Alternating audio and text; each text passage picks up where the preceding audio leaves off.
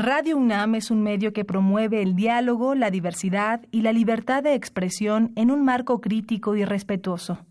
Los comentarios expresados a lo largo de su programación reflejan la opinión de quien los emite, mas no de la radiodifusora.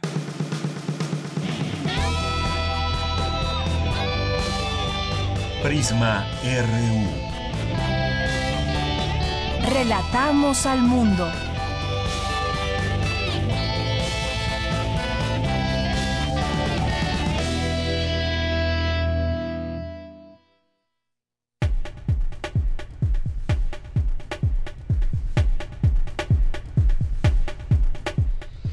Buenas tardes, es la una con cuatro minutos y es un gusto estar con ustedes aquí en Prisma RU de Radio UNAM en el 96.1 de FM en este jueves 6 de junio del año 2019. Soy de Yanira Morán y a nombre de todo este equipo les saludamos y lo invitamos a que nos acompañe de aquí a las 3 de la tarde en este programa que tendremos información universitaria de México y el mundo y también tendremos algunos temas que queremos compartir con ustedes al análisis, a la reflexión.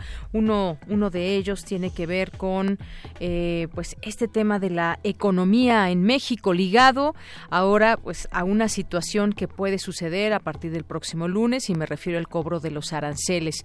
Hay también un anuncio del presidente para el próximo sábado hacer una, un meeting de la unidad. Eh, quizás enviar un mensaje de que México está unido, no lo sé qué tanto lo esté y además, pues qué camino seguir ante esta situación. Platicaremos cómo se afectaría la economía en nuestro país y además también lo que están diciendo algunas de las calificadoras o qué calificación están dando a nuestro país como pues con esta confianza o no para invertir. De eso pues dependen también muchas de las calificadoras cómo dan esta calificación. Lo entenderemos y lo platicaremos con eh, César Salazar López, que es doctor en Economía e investigador de la Coordinación de Análisis Macroecométrico Prospectivo del Instituto de Investigaciones Económicas de la UNAM. Platicaremos con él de este tema. Si tienen preguntas, dudas que nos pueda aclarar, también las pueden hacer al 5536-4369 o enviarnos un mensaje a arroba PrismaRU o PrismaRU en Facebook.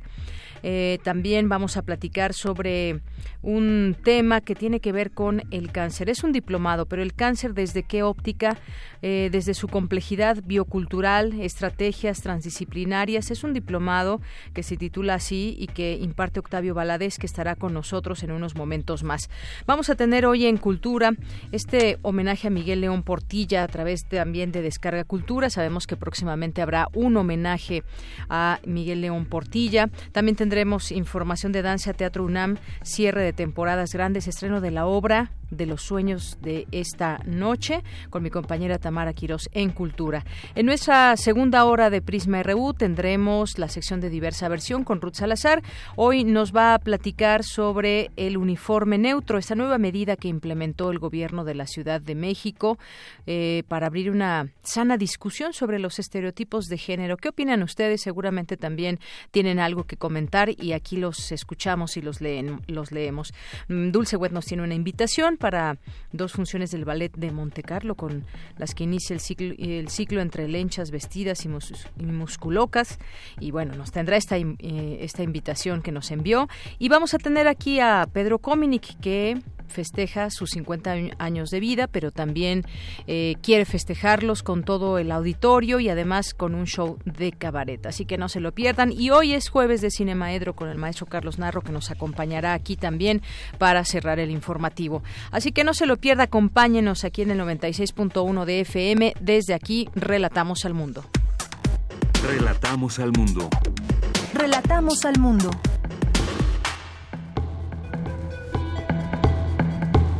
Es la una de la tarde con ocho minutos en nuestro resumen, en nuestro resumen informativo en los temas universitarios.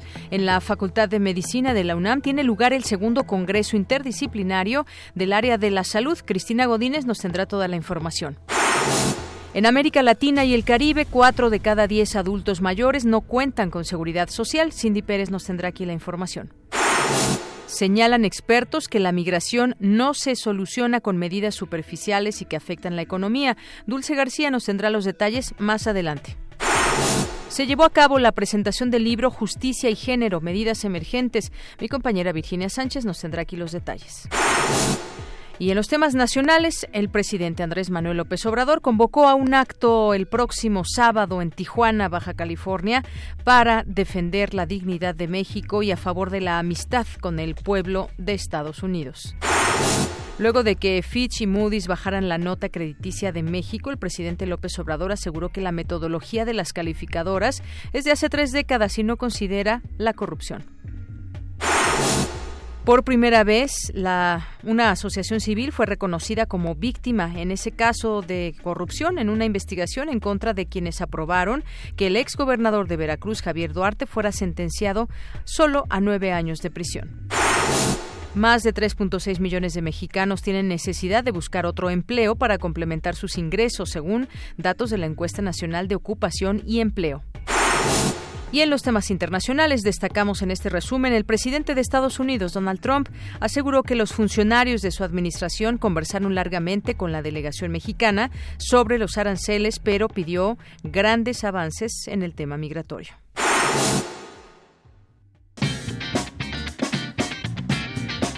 Hoy en la UNAM, ¿qué hacer y a dónde ir?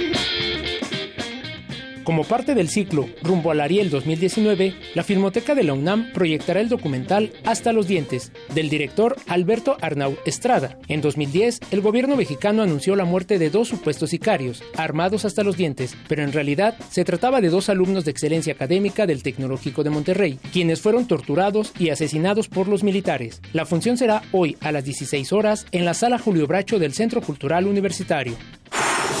Hoy es jueves de teatro, por eso te recomendamos la puesta en escena Sepulturas, del dramaturgo Hugo Alfredo Hinojosa, bajo la dirección de Emma Diff. Esta obra aborda la vida de un veterano mexicano de la guerra de Vietnam, que afectado por sus horrores, en plena vejez, vive en un asilo donde es humillado por Dolores y Alonso, enfermera y médico del albergue. Robert va perdiendo poco a poco la lucidez, debido a la tortura a la que es sometido, llevándolo al límite con el fin de desaparecerlo en un psiquiátrico donde servirá como objeto de experimentación. La función es hoy, en punto de las 20 horas, en el Teatro Santa Catarina de Coyoacán. La entrada general es de 30 pesos. ¿Te gustan los guapangos? La Sala Julián Carrillo te invita a disfrutar de esta música a cargo del grupo Nostalgia Huasteca, quienes interpretarán lo mejor de su repertorio huasteco. La cita es hoy, en punto de las 20 horas, en nuestras instalaciones, Adolfo Prieto 133, Colonia del Valle. La entrada es libre y el cupo limitado. O sigue la transmisión en vivo todos los sábados en punto de las 16 horas por esta frecuencia, 96.1 de FM.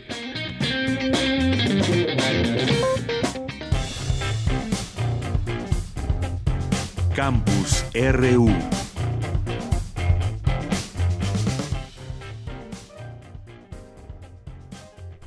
Una de la tarde con 11 minutos y entramos a nuestro campus universitario. Hoy vamos a iniciar esta sección con mi compañera Cristina Godínez en la Facultad de Medicina. Tiene lugar el segundo Congreso Interdisciplinario del Área de Salud. Cuéntanos, Cristina, adelante. De Yanira Auditorio de Prisma RU, buenas tardes. En la inauguración del Congreso, cuyo propósito es abordar el tema de la salud universal y sus indicadores para el desarrollo del país, el director de la Facultad de Medicina, Germán Fajardo Dolci, dijo que fortalecer la atención primaria a la salud y aumentar el número de profesionales en este ámbito con enfoque interdisciplinario es una tarea impostergable. Fajardo Dolci advirtió que si no se tienen el concurso de otras ramas del conocimiento, difícilmente se avanzará en un propósito común. Estamos formando los eh, recursos humanos que necesitamos para este objetivo. Estamos formándolos con las competencias eh, necesarias. Tienen esta visión, tienen esta formación transdisciplinar. La respuesta es no, no lo estamos haciendo. Y más aún, estamos en coordinación, o hemos estado en coordinación con las autoridades de salud para este fin. También la respuesta es no. Cada quien va con sus propios objetivos, con sus propios propósitos. Sin lugar a dudas, no podemos seguir así. Que no se convierta esto en un discurso más o la historia no lo reclamará. La directora de la Escuela Nacional de Enfermería y Obstetricia, Rosa Amarilis Zárate Grajales, indicó que es indispensable hablar de los niveles elevados de desigualdad en América Latina y el Caribe, incluido México, ya que constituyen el principal obstáculo para la reducción de la pobreza y para la mejora en la salud. En tanto, Cecilia Acuña Díaz, de la Organización Panamericana de la Salud, reiteró que la interdisciplina es fundamental en el abordaje de la salud, por lo que urge profesionales sanitarios, antropólogos, sociólogos, geógrafos, trabajadores sociales, en donde unos aprendan de otros. Deyanira, este es mi reporte. Buenas tardes. Gracias, Cristina. Muy buenas tardes. Vamos ahora con mi compañera Virginia Sánchez. En el Centro de Investigación y Estudios de Género presentaron el libro Justicia y Género, Perspectivas Emergentes. ¿Qué tal, Vicky? Cuéntanos. Muy buenas tardes. Hola, ¿qué tal, Deyanira? Muy buenas tardes a ti y al auditorio de Prisma RU. Así es, pues como bien comentas, el Centro de Investigación y Estudios de Género de la UNAM presentó este libro denominado Justicia y Género, Perspectivas Emergentes, que surge como producto del Laboratorio Nacional Diversidades y donde se recompila una serie de artículos elaborados por expertas y expertos en el tema. Con esta perspectiva, el libro, compuesto por 10 capítulos, está dividido en dos partes. La primera enfocada al derecho y género, la importancia de mirar desde un lugar otro, y la segunda parte denominada Las mujeres ante el derecho. Lucía Rafael de la Madrid, coordinadora del libro e investigadora del Instituto de Investigaciones Jurídicas, uno de los coeditores, destacó la relevancia de este trabajo para aspirar a la justicia. Escuchémosla. La verdad es que es un trabajo del cual estamos muy orgullosas porque creo que logramos compilar y conjuntar miradas que, que, nos permiten entender la importancia de la interdisciplina, de la transdisciplina, de la perspectiva de género y de los feminismos, que son indispensables para poder realmente aspirar a una justicia para todos. Por su parte, Concepción Suárez Aguilar, quien junto con Mercedes Olivera también participa en el libro con el capítulo Justicia, Mujeres Indígenas y Defensa Participativa en Chiapas, señaló la importancia de establecer espacios de diálogo e instrumentos que los motiven, como este libro, donde se sistematizan los aprendizajes que, como ella, ha ido labrando desde Chiapas para construir y visibilizar sus derechos como mujeres indígenas desde sus propias culturas. Escuchémosla. Y eso ha implicado una mirada crítica, una mirada crítica hacia el interno, hacia lo comunal, lo comunitario, verlo como y reconocerlo como construido desde parámetros masculinos, pero también tener esa mirada crítica hacia el Estado mexicano. Y eso lo reflejamos Mercedes y yo en el capítulo este, en el que participamos en este libro. En tanto, Lucía Núñez, del Centro de Investigación y Estudios de Género de la UNAM, también coordinadora del libro, habló sobre el entretejido temático que contiene y que dijo ayuda a tener una visión más integral de la problemática de la justicia económica y su aplicación, que hasta ahora ha sido inequitativa para hombres y mujeres. Es muy importante precisamente porque hace un tejido entre distintos temas que pareciera que no tienen relación uno con otro, pero que si uno se detiene a analizarlo, están, digamos, interseccionados estos problemas que tienen que ver cómo la justicia económica, la justicia económica, me atrevo a decir, atraviesa las demás desigualdades injusticias tiene que ver con la democracia, que también pueden encontrar un artículo muy interesante de Roberto Gargarella donde nos habla de la democracia, porque también siento que de alguna manera como el derecho es masculino y cómo el derecho se ha construido desde los ojos de lo masculino y para lo masculino, y un poco Gargarella nos dice lo mismo con la maquinaria constitucional, pero al final nos propone que para que el derecho sea eficaz y efectivo debería de tomar en cuenta la visión de lo femenino. Finalmente, Sayuri Herrera, quien también estuvo presente en esta presentación y cuyo capítulo eh, denominado Derecho a, las libertad, a la libertad de expresión y criminalización de las mujeres víctimas de violencia de género, señaló que el derecho eficaz, el que se aplica, puede lograrse en la práctica jurídica cuando se obliga a los jueces a interpretar el derecho como las mujeres consideran debe ser interpretado y con una articulación muy cercana con el movimiento social. Bueno, este es el reporte de Yanira de este libro que además hay que este, anunciar se puede adquirir de manera gratuita directamente en el Instituto de Investigaciones Jurídicas de la UNAM. Este es el reporte de ella. Muy bien, por si a alguien le interesa, pues ahí lo puede adquirir. Muchas gracias, Vicky. Hasta luego. Hasta luego. Buenas tardes. Muy buenas tardes. Porque tu opinión es importante, síguenos en nuestras redes sociales, en Facebook como Prisma RU y en Twitter como arroba PrismaRU. Queremos escuchar tu voz. Nuestro teléfono en cabina es 55 36 43 39. Continuamos, es la una de la tarde con 18 minutos. Les decíamos al inicio del programa que los invitaríamos a conocer y a tomar, por supuesto, un diplomado titulado Cáncer, Complejidad Biocultural y Estrategias Transdisciplinarias. El cáncer visto desde una óptica eh, distinta, porque en lo que resta de la historia de la humanidad, pues vamos a enfrentarnos a esta enfermedad que ya es una enfermedad que padece muchos millones de personas y además muchos que siguen pues teniendo que adquirirán en un futuro quizás cercano eh, esta enfermedad. Y hoy nos acompaña aquí Octavio Valadez, que es investigador postdoctoral en el Instituto de Investigaciones Antropológicas de la UNAM. Actualmente está impulsando una línea de investigación y acción sobre el cáncer, donde se recuperen los aspectos culturales, ecológicos y económicos del cáncer. Bueno, pues justamente vamos a descubrir estos conceptos con él. ¿Cómo estás, Octavio? Gracias por estar aquí en Prisma RU de Radio UNAM. Un placer estar aquí con todos ustedes y con su auditorio. Y bueno, pues cuéntanos, cuéntanos, eh, Octavio, al respecto de este diplomado, ¿con qué enfoque, desde qué enfoque se va a poder entender esta enfermedad? Sí, creo que uno de los rasgos característicos de, de que queremos innovar con este diplomado es que no solo va a ser un enfoque, sino van a ser múltiples enfoques. Es muy difícil eh, que se suele incorporar en un enfoque sobre el cáncer a disciplinas como la antropología, la sociología, la economía, inclusive eh, eh, corrientes, digamos que eh, de la universidad que no suelen asociarse a temas de salud, como es a veces la ecología. Pero lo que queremos en este diplomado es articular a expertos de múltiples disciplinas, pero también en contacto con organizaciones que trabajan con cáncer y con eh, afectados que a lo mejor sin estar posicionados en el campo académico tienen ya una serie de herramientas que están desplegando para lidiar con la enfermedad. Así es. Y bueno, el cáncer que pues bueno, se ha, hay muchos tipos de cáncer y hay distintos eh, tipos en el sentido de cuáles hacen más daño, los que hacen, por ejemplo, una metástasis en el cuerpo y demás. Pero todo esto también obedece a muchas quizás de los patrones a veces hasta culturales que, que, tenemos en cada país, en cada comunidad, en cada familia.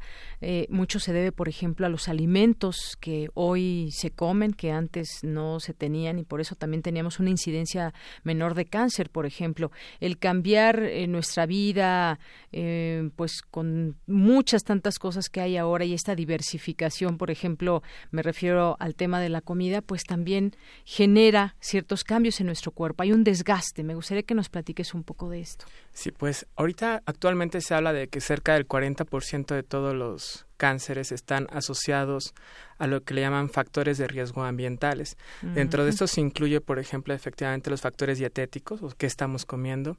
También se incluyen algunas infecciones virales como hepatitis, consumo de alcoholismo pero lo que estamos queriendo enfatizar eh, en este diplomado es que eh, esto obedece también a una lógica global, es decir, eh, el cáncer se posiciona hoy como la primera causa de muerte a nivel global y esto es un indicador de que se han homogenizado ciertos patrones de consumo a nivel, en casi prácticamente todos los países, incluyendo aquellos países que antes no padecían el cáncer, hoy se está posicionando como las primeras causas. Y efectivamente está asociado, algunos dicen, a la industrialización masiva de todo tipo de productos, pero también a la exposición, no, no solamente en términos de lo que consumimos, sino, por ejemplo, los habitantes de la Ciudad de México estamos expuestos, y esto de la contingencia ambiental que hubo hace unos días confirmó eso, estamos expuestos a una gran cantidad de contaminantes, muchos de ellos cancerígenos, que independientemente de tus estilos de vida estamos siendo expuestos. Entonces, esa es la importancia de una perspectiva ecológica del problema, una, una perspectiva biocultural, porque independientemente de los estilos de vida de cada individuo, socialmente estamos expuestos aún a veces sin saberlo. Muchas comunidades en México, por ejemplo, están expuestas a contaminación de los ríos por algún tipo de industria cercana, este, tenemos también infecciones que no solamente se pueden entender biológicamente, sino, por ejemplo, el cáncer cervicouterino es una enfermedad asociada a un virus, a un vector, y para entender casos como estos se requiere entender, por ejemplo, cómo se despliega la sexualidad en una cultura como la mexicana, por qué es más eh, alta la incidencia de cáncer cervicouterino en países como México que otros países en Europa, por qué la mortalidad es más alta Entonces, eso habla no solamente de que son los productos que consumimos, sino las eh, exposiciones que estamos eh, como individuos pues expuestos en un ambiente como el que estamos hoy en México y en muchas partes del mundo. Así es, nuestra comida, nuestra forma de alimentarnos ha cambiado mucho y ahora todo lo industrializado pues tiene distintos componentes químicos que ahora pues bueno, cada vez son más químicos que productos naturales. Y esto que comentas del aire, de todo lo que respiramos, podemos tener quizás costumbres muy sanas, pero al, momento de estar respirando en la ciudad todos, eh, por mucho que una persona se cuide más que otra quizás en algunas cosas, pues al respirar estamos eh, respirando lo mismo y todos estos componentes químicos. Ahora que hubo, decías, la contingencia, eh, creo que muchos de nosotros eh, nos enteramos de que eran las PM2.5, las, las PM10, por ejemplo, estas partículas tan pequeñas que entran por eh, a nuestro organismo y que pueden llegar incluso a la sangre y pueden destapar todo este tema, incluso llevarnos a enfermedades como el cáncer. Esto creo que no lo habíamos entendido de esta de esta manera. ¿Y, y qué hacer en todo esto? ¿Cuál es la propuesta o cuáles van a ser estos digamos, objetivos de este diplomado? Sí, pues quizás eh, el horizonte que estamos planteando en este diplomado es generar una alianza contra el cáncer. Una alianza que debe estar formada, sí, por los profesionales de la salud, es decir, los médicos, las enfermeras, que ellos están abocados sobre todo a lidiar con los aspectos biológicos o biomédicos de la enfermedad, qué tipo de cáncer tienes, dónde se ha expandido tu cáncer y qué tipo de tratamiento específico vas a tener. Pero en esta alianza también se requiere entonces la perspectiva de antropólogos que, por ejemplo, están evaluando cosas como, como esta, por ejemplo, ¿por qué los jóvenes hoy están fumando más de hecho que hace décadas. Es decir, parece que las campañas de prevención contra el cáncer no están funcionando. Sí, ya no hay anuncios, por ejemplo, publicitarios en la televisión, eh, algunas cosas, ya no se puede lugar, fumar en lugares cerrados, pero... Pero algo está pasando y no puede quedar una serie de temas solo en manos del campo de los profesionales de salud, sino se requiere incorporar otros actores, en este caso otras disciplinas. Pero también uno de los enfoques que estamos teniendo es que necesitamos incorporar a las organizaciones que están trabajando con los afectados. ¿Por qué? Porque hay una serie de adversidades que no se, se, tratan, digamos, que en el campo hospitalario, sino que tienen que ver, por ejemplo, que no es lo mismo que te dé cáncer siendo tú el proveedor de una familia, haciendo el joven. ¿Qué efectos va a tener la enfermedad sobre la dinámica familiar? Va a ser muy diferente. Entonces hay organizaciones que están atendiendo alguna de estas adversidades y que no se consideran a veces en los modelos que estamos teniendo desde la universidad o desde la academia sobre la complejidad del cáncer. La complejidad entonces incluye a todas estas dimensiones sociales. Y el objetivo de este diplomado es articular estas perspectivas, generar una alianza, generar un mapa de la complejidad, ubicar los puntos clave en donde podemos incidir, ya sea con políticas públicas, ya sea con programas educativos, pero también quizás en algunos casos con la organización de los propios afectados, por ejemplo, para saber si el río que pasa por sus casas está contaminado y el apoyo que puede tener en este caso los expertos. Entonces la propuesta del diplomado es pues muy ambiciosa en ese sentido, es generar un referente y por eso ha sido para nosotros muy importante que contemos con la presencia, por ejemplo, del director de investigación del Instituto Nacional de Cancerología, del director de la Facultad de Filosofía y Letras, porque también importan los temas bioéticos en el cáncer.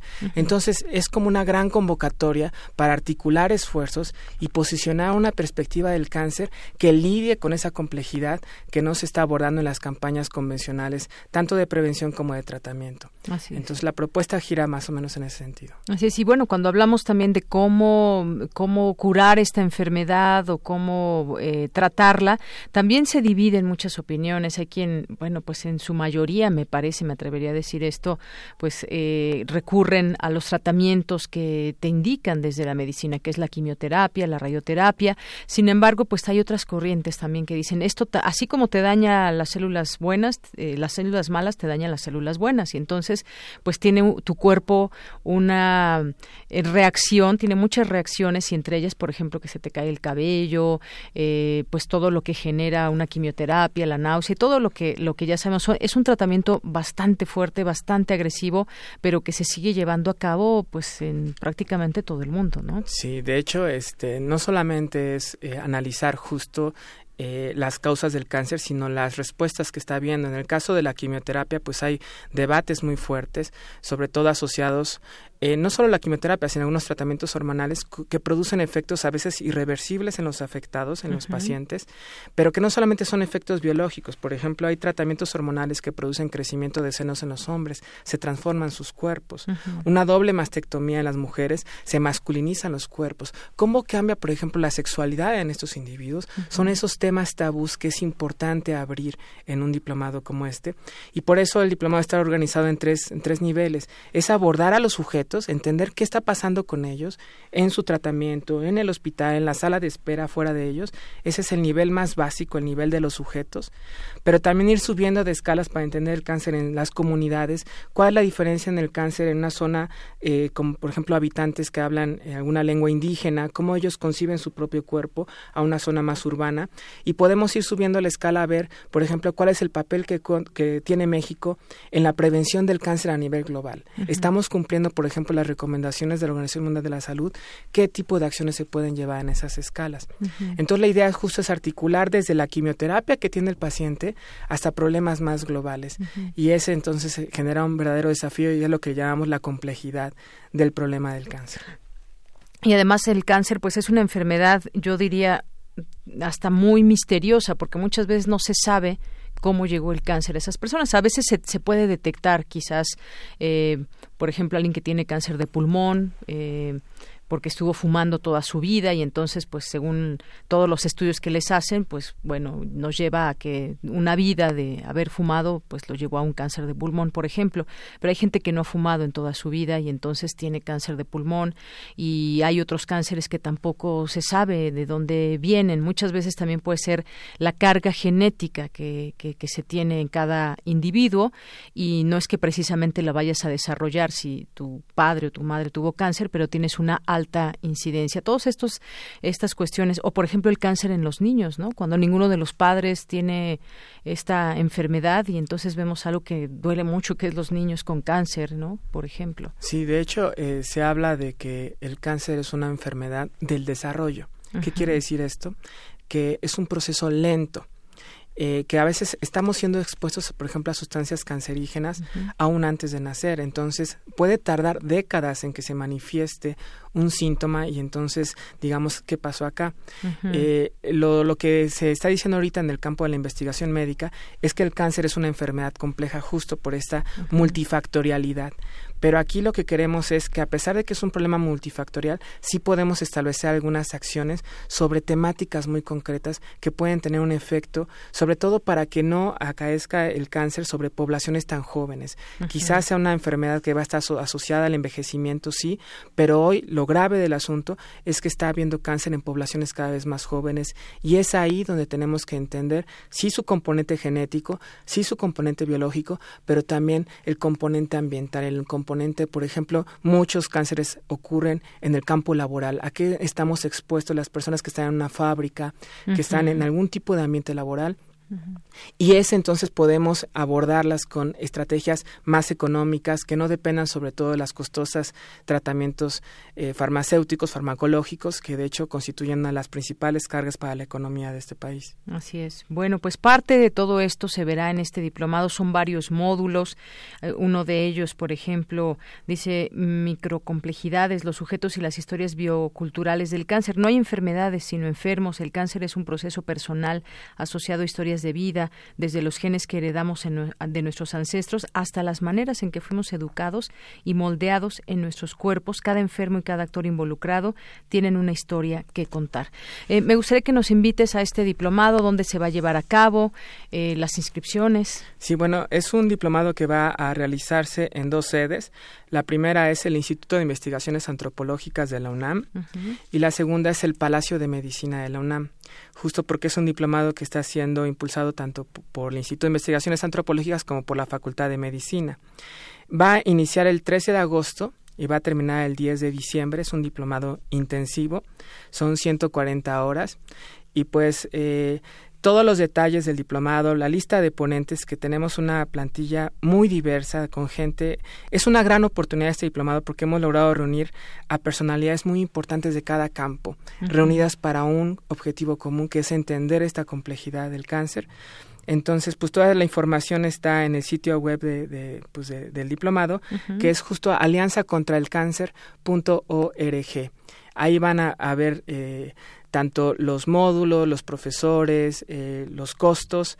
Eh, estamos queriendo que sea un diplomado dirigido a profesionales de salud, pero también a aquellos actores que están queriendo hacer algo para prevenir, para mejorar los tratamientos o para simplemente poder tejer redes que posibiliten una mejor calidad eh, de vida para los afectados. Así es, muchos mueren en esta batalla, pero muchos también son los sobrevivientes al cáncer y que llevan una vida, una vida sana después de todo esto, con chequeos, por supuesto, pero que quizás a algunas mujeres se les practica eh, la mastectomía eh, o distintas intervenciones que los dejan marcados, los dejan con esas, con esas heridas, con esas cicatrices, pero que todavía, por supuesto, hay una expectativa de vida para los siguientes años. Además, lo que mencionábamos, pues las edades, ¿no? También muchas veces el cáncer da a personas muy jóvenes. Así que, pues ahí está esta página que nos dices, www.alianzacontraelcáncer.org. Ahí vienen todas las, eh, toda la información, todos los módulos para que, pues vean de todo esto que, que estuvimos hablando y que vean a detalle todos estos, esta información. Pues Octavio, muchísimas gracias por estar aquí con nosotros en Prisma RU. No, pues gracias a ustedes y a su auditorio. Hasta luego. Octavio Valadez es investigador postdoctoral en el Instituto de Investigaciones Antropológicas de la UNAM. Queremos escuchar tu voz. Nuestro teléfono en cabina es 55 36 43 39. Tu opinión es muy importante. Escríbenos al correo electrónico prisma.radiounam@gmail.com. Una con 34 minutos. Vamos ahora con Dulce García. Advierten especialistas que la migración no se soluciona con medidas superficiales y que afecten a la economía, como lo es el de la imposición de los aranceles. Vamos contigo, Dulce. Deyanira, muy buenas tardes a ti al auditorio de Prisma RU. Desde el viernes 31 de mayo se encuentra en Washington el secretario de Exteriores de México, Marcelo Ebrard, con el objetivo de intercambiar puntos de vista con aliados y establecer una línea de negociación para evitar la imposición de tarifas especiales a los productos mexicanos. Esta medida fue anunciada un día antes a través de Twitter por el presidente de Estados Unidos, Donald Trump, donde anunciaba la imposición de aranceles especiales de 5% a todas las importaciones llegadas desde México a partir del 10 de junio. Esto debido a que México no hacía nada, él, por frenar la migración ilegal hacia el vecino del norte. Y apenas este miércoles autoridades federales migratorias mexicanas frenaron una caravana de 420 migrantes que se internó en la frontera sur de nuestro país y que tenía como destino Estados Unidos. Las medidas del presidente estadounidense no son adecuadas, pues hace falta analizar las causas que llevan a las personas a migrar y ver qué se puede hacer para que sus derechos sean respetados. Este y otros cuestionamientos se analizaron durante ante el Congreso Internacional Derecho Internacional Inmigrantes en el continente americano, implicaciones locales, nacionales y transnacionales, en donde el académico en Derecho Internacional Luis Ochoa Bilbao detalló cómo se pueden establecer medidas multidisciplinarias para tratar el tema. Grupos de investigación, cuerpos académicos, estudiantes de posgrado que hacen trabajo tomando en cuenta la combinación de estos dos elementos fundamentales, el derecho internacional y los migrantes. Por su parte, Adolfo López Vadillo, presidente de la Comisión de Derechos Humanos en Puebla, dijo que en el trabajo diario con los migrantes se han conocido verdaderas tragedias humanas. La migración trae consigo muchas pérdidas, como lo dice la Corte Interamericana de Derechos Humanos. Las personas pierden, pierden parte de su cultura, el idioma materno, la posibilidad de desarrollar un proyecto de vida en su lugar de origen, entre otras cuestiones. Por ello, el tema de la migración debe abordarse desde un enfoque de solidaridad, pero sobre todo de derechos humanos. De Yanira Auditorio de Prisma RU, los expertos añadieron que la opinión pública de la migración en el mundo se encuentra dividida y ha llegado a generar muestras de odio y de discriminación, por lo que se deben construir medidas de solución en las que se abran las fronteras de las ideologías. Este es el reporte. Muy buenas tardes. Gracias, Dulce. Muy buenas tardes. Continuamos y bueno, justamente hablando de estos temas que tienen que ver con la migración y con la economía. Ayer eh, platicábamos también que se mezclaron pues dos temas que quizás lo podemos los podemos ver de manera separada. Por una parte está el problema de la migración y por otra está el tema económico. Sin embargo, pues sabemos que hay eh, que pende una amenaza sobre México que tiene que ver con el cobro de aranceles a partir del próximo lunes. Sin embargo, bueno, si hoy vemos eh, las noticias, se habla de que puede haber aún avances en las negociaciones, dice el canciller Marcelo Ebrard, ve progresos en conversaciones con Estados Unidos sobre aranceles, pero por otra parte también vemos eh, que algunas calificadoras recortan la calificación de México, por ejemplo Fitch Ratings y Moody's. Platiquemos de estos temas, ya está en la línea telefónica, le agradezco mucho nos tome esta llamada, a César Salazar López, es doctor en economía e investigador de la Coordinación de Análisis Macroeconométrico Prospectivo del Instituto de Investigaciones Económicas de la UNAM. ¿Qué tal, doctor? Bienvenido. Muy buenas tardes. Buenas tardes a ustedes, auditorio. Muchas gracias por la invitación. Doctor, pues quisiéramos platicar con usted sobre, vamos a empezar con este tema de las calificadoras que pues recortan o le ponen una calificación a México, eh, pues de bajar la nota crediticia de México. ¿Qué le parece esto? ¿Esto de qué, de qué depende? Porque no sé qué tanto puede afectar y hay respuestas de parte, por ejemplo, del propio presidente López Obrador que dice que no se toma en cuenta la corrupción, por ejemplo. Bueno, ese es es un tema eh, de la lo que las calificadoras hacen es evaluar la imposibilidad o la posibilidad de impago de la deuda soberana del país. Es decir, qué tanta capacidad tendrá nuestra economía en conjunto, a partir de obviamente del Estado, para que pueda hacer frente de sus obligaciones en términos de deuda. Eh, de esto, por eso se habla mucho del grado de inversión, que es un es un nivel que alcanza dentro de estas calificadoras, en donde a México se le ve como un lugar seguro y adecuado para invertir.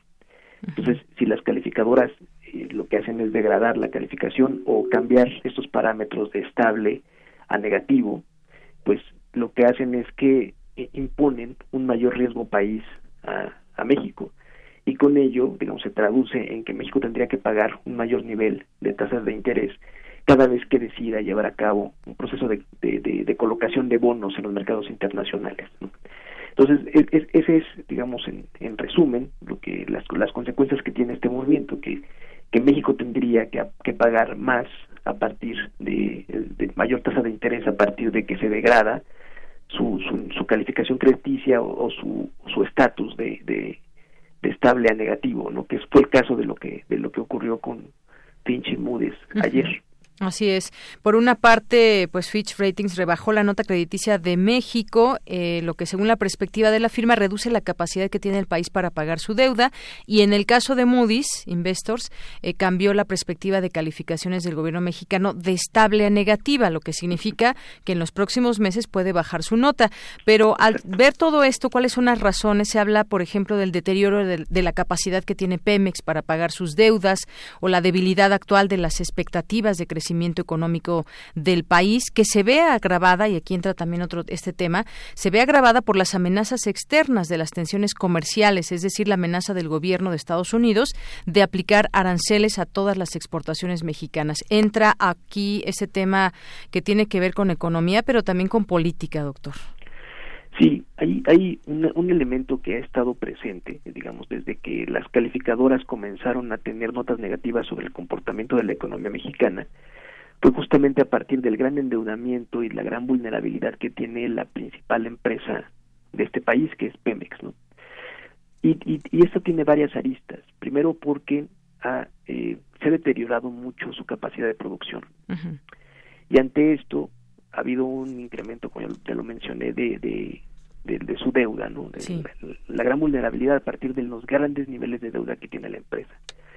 Esto es, esto es relevante en particular para la economía mexicana porque Pemex aporta un porcentaje muy importante de los ingresos del Estado. En años anteriores llegó a representar el 40% de los ingresos públicos. Hoy día, dada su, su caída en la producción, pero además la caída de los precios internacionales del petróleo, pues provocan que, que solamente aporte el 20%. Pero si aporta el 20% y no hay fuentes alternativas en el Estado para compensar esos ingresos fiscales, pues entonces eh, se, se, se, ve vulnerable el, el, Estado en su conjunto a partir de sus ingresos. esa es una arista del tema. Así es. Se otra, sí, dígame. otra justamente es la desaceleración de la economía mexicana que nos está ya tocando observar de forma muy clara. ¿no? Hoy, hoy mismo se da a conocer el indicador de, de la inversión fija bruta, con una, caída muy importante, justamente, y me parece a mí a partir de la cancelación de ciertos proyectos que el año pasado ya estaban llevándose a cabo, como el aeropuerto, por ejemplo. Esta parte estacional de que hoy día pues ya no tenemos esa, ese, ese, esa construcción, entonces eh, o, proyectos muy importantes de construcción se cae la, la, formación de capital. Y eso tiene como consecuencia pues una desaceleración o que se observe una mayor desaceleración de la economía mexicana. Y finalmente nosotros tenemos una economía en donde las eh, una economía muy volcada hacia la exportación de productos hacia Estados Unidos. El modelo de, de, crecimiento y desarrollo que se llevó a cabo en las últimas décadas, sobre todo a partir de la firma del Tratado de Libre Comercio, pues volcó las cadenas productivas y las cadenas internacionales de valor en las que México pertenece hacia Estados Unidos. Entonces, el hecho de que se diga que se, que se van a imponer aranceles, de alguna forma impacta sobre las expectativas de mediano plazo, no solamente por el hecho de que pueda, de, de, lo que se vaya a imponer el lunes, ¿no? que, que a lo mejor eh, podría podría solventarse y además quienes pagarían el impuesto serían los consumidores en Estados Unidos sino que necesariamente este, este, imponer estas tarifas condicionaría un reacomodo de las cadenas de suministro internacional. Eso sí podría afectar la forma en la que la economía mexicana crecerá en el mediano plazo en caso de que no se haga algo adecuado y, no se han mostrado planes aún de cuál cuál sería el los planes de diversificación productiva o de diversificación en los destinos de, del comercio de, nuestro país. Así es. Entonces todo esto da como resultado, pues, justamente que el análisis que hagan estas estas empresas, este, eh, estas estas instituciones calificadoras, pues, sea negativo. Así es, y bueno, en este aspecto, pues vemos de alguna manera cuando se bajan estas eh, calificaciones que hay ciertos focos rojos que atender. Cuando pasa esto, ¿qué debe, qué se debe hacer desde el gobierno? ¿Qué debemos hacer como país? ¿Qué decisiones se deben tomar ante este panorama eh, que ahora pues está aún más eh, propenso con este tema de los aranceles? ¿Qué es lo que, con cuál cuál debe ser la reacción de un país cuando una calificadora pues baja estas notas? Bueno, a, mí me, eh, ahí, ahí podría haber muchos puntos de vista. Yo, yo eh, en lo particular estaría por pensar en que México debe de proponer una clara estrategia de desarrollo, que debe, debe de implantar políticas de fomento industrial, una política industrial adecuada para dar un mayor nivel de empleo eh, a, los mexicanos ir por políticas que fortalezcan las instituciones con el propósito, sí, como se ha mencionado mucho, de, disminuir la corrupción, de eliminar la corrupción, pero al mismo tiempo de dar certezas a todos los participantes en los mercados eh, de cualquier tipo para que la economía mexicana pueda tener confianza y crecer. Yo, yo creo que estas empresas calificadoras pues también tienen y obedecen a ciertos lineamientos desde el sector financiero internacional, que es lo que finalmente están midiendo qué tanto pueden venir los capitales a México y, tener riesgos, ¿no? Entonces, yo, yo creo que cualquier política que ellos observen que, no les guste, pues la van, a, la van a calificar como negativa, pero algo que no les guste a ellos no necesariamente quiere decir que no sea bueno para el país, ¿no? Entonces, me parece que México debe tener una política eh, industrial sobre todo, una, una, política de fomento económico de mediano y largo plazo, más allá de, de contener este, digamos, dar el siguiente paso a las políticas de, de, apoyo de transferencias que hoy se están viendo. Se, debe pasar a, capacidades productivas para poder dar lugar a todos estos jóvenes que se incorporan a los mercados de trabajo, a las personas que se encuentran desempleadas o empleadas en sectores de muy baja productividad y con trabajos muy precarios, a darles algo mucho más estable y empleos de mejor calidad o sea, sí hay que tomar en cuenta lo que las calificadoras nos indican, por, por, decirlo de alguna forma, pero no, no, necesariamente su punto de vista o las políticas que ellos observen como adecuadas serán las adecuadas para México. Sí, sí, hay, que, sí hay que tomar en cuenta esto. Las, las empresas calificadoras vienen de un gran eh, desprestigio después de la crisis de 2008-2009, donde ellas no pudieron observar lo que ocurría con estos eh, montos eh, importantísimos de bonos basura. Entonces hay que tomarlo en cuenta, hay que revisarlo, pero sí también hay que pensar en que, en que las políticas para México deben de salir desde nuestra este, administración y con el propósito de generar empleos. Hay que pensar en una mayor diversificación eh, productiva, una mayor diversificación de nuestras exportaciones. México tiene muchísimos tratados de libre comercio, pero el 80% de nuestro comercio se concentra con Estados Unidos. No es una política que se pueda hacer fácil, pero sí hay que verlo o, el, el, gran desafío tendría que ser sentar las bases para cambiar la forma en la que crecemos hoy en el mediano y el, y el, y el largo plazo. Muy bien. Bueno, pues parte, parte de lo que queríamos preguntarle también, y ahora que se va a llevar a cabo esta reunión del G20, pues habla de que este es un espacio idóneo para discutir acerca de la economía a nivel macro, llegar a acuerdos comerciales entre los países, sobre todo, eh, pues en este marco de las amenazas del gobierno de Donald Trump. Algunos lo han visto como un desatino el que el presidente de México, Andrés Manuel López Obrador, no vaya. ¿Usted qué le parece? ¿Es importante que haga presencia el mandatario en esta reunión? reunión del G20 con todas estas naciones que se reúnen? Pues yo yo creo que sí es importante que, que se dé el, el, contacto directo entre los líderes de las naciones, pero también pienso que es un hecho que mucho de lo que se llega y se firma ahí ha sido ya tratado con grupos paralelos, no, incluso antes de que se lleve a cabo la reunión. Eh, no, no deja de ser también un, un, un, acto más simbólico que lo que en los hechos se pueda haber trabajado en, en, en, ese par de días que se dé la, la reunión, ¿no? Sí. Yo, yo creo que sí tendría que salir el presidente de México a, hacer a, hacer presencia en esos actos, porque es muy importante que lo haga, pero también es un hecho que lo que se vaya y se firme ahí los acuerdos ya se habrán tratado con antelación y llegará a ser una agenda que ya esté muy eh, admitida por todos, ¿no? Entonces, digamos, es, es importante la presencia, pero también es cierto que eh, sobre esos sobre los acuerdos que se lleguen a firmar o lo, que se llegue a hacer son, son mesas de trabajo que ya se llevaron a cabo. Muy bien, eso es, eso es importante también puntualizarlo. Es un acto simbólico, por supuesto, importante, pero y la presencia, pero pues también hay cosas que ya están, digamos, habladas y que se pueden seguir también llegando a acuerdos. Pues doctor, muchísimas gracias por estar con nosotros aquí hoy en Prisma RU de Radio UNAM. No, al contrario, muchas gracias a ustedes y que tengan buena tarde. Igualmente para usted, hasta luego. Hasta luego. Fue César Salazar López, doctor en Economía e investigador de la Coordinación de Análisis Macroeconométrico Prospectivo del Instituto de Investigaciones Económicas de la UNAM. Porque tu opinión es importante, síguenos en nuestras redes sociales, en Facebook como Prisma RU y en Twitter como arroba PrismaRU. Relatamos al mundo. Relatamos al mundo.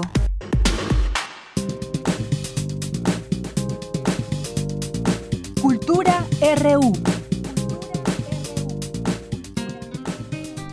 Y entramos a la sección de cultura. ¿Qué tal, Tamara? Muy buenas tardes. Deyanira, muy buenas tardes a ti y a todos aquellos que nos escuchan esta tarde. Tenemos más información en el ámbito cultural. Les cuento que ayer en el Salón de Danza UNAM se dieron a conocer los detalles de una coproducción entre las direcciones de danza y teatro UNAM.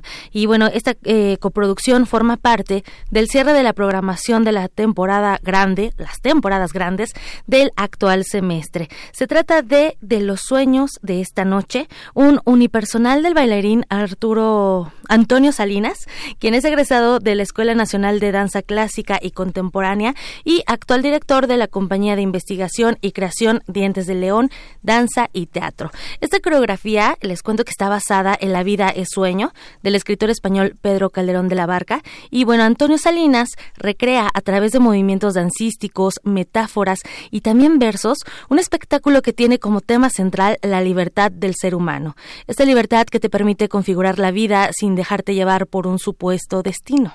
En la puesta en escena vamos a conocer a un Basilio y un Segismundo, padre e hijo, que enfrentan diversas situaciones que versan entre el amor, el, el entendimiento y, como lo mencioné antes, la libertad. De los sueños de esta noche tendrá funciones los viernes 14, 21 y 28 de junio a las 8 de la noche. También los sábados 15, 22 y 29 del mismo mes a las 7 de la noche y todos los domingos 16, 23 y 30 a las 6 de la tarde. esto en la sala Miguel Covarrubias del Centro Cultural Universitario, ubicado en Insurgente Sur, número 3000, allá en Ciudad Universitaria. Es importante comentarles que si quieren acudir a estas presentaciones, bueno, lleguen incluso una hora antes, porque hay un programa que lleva a cabo Danza UNAM.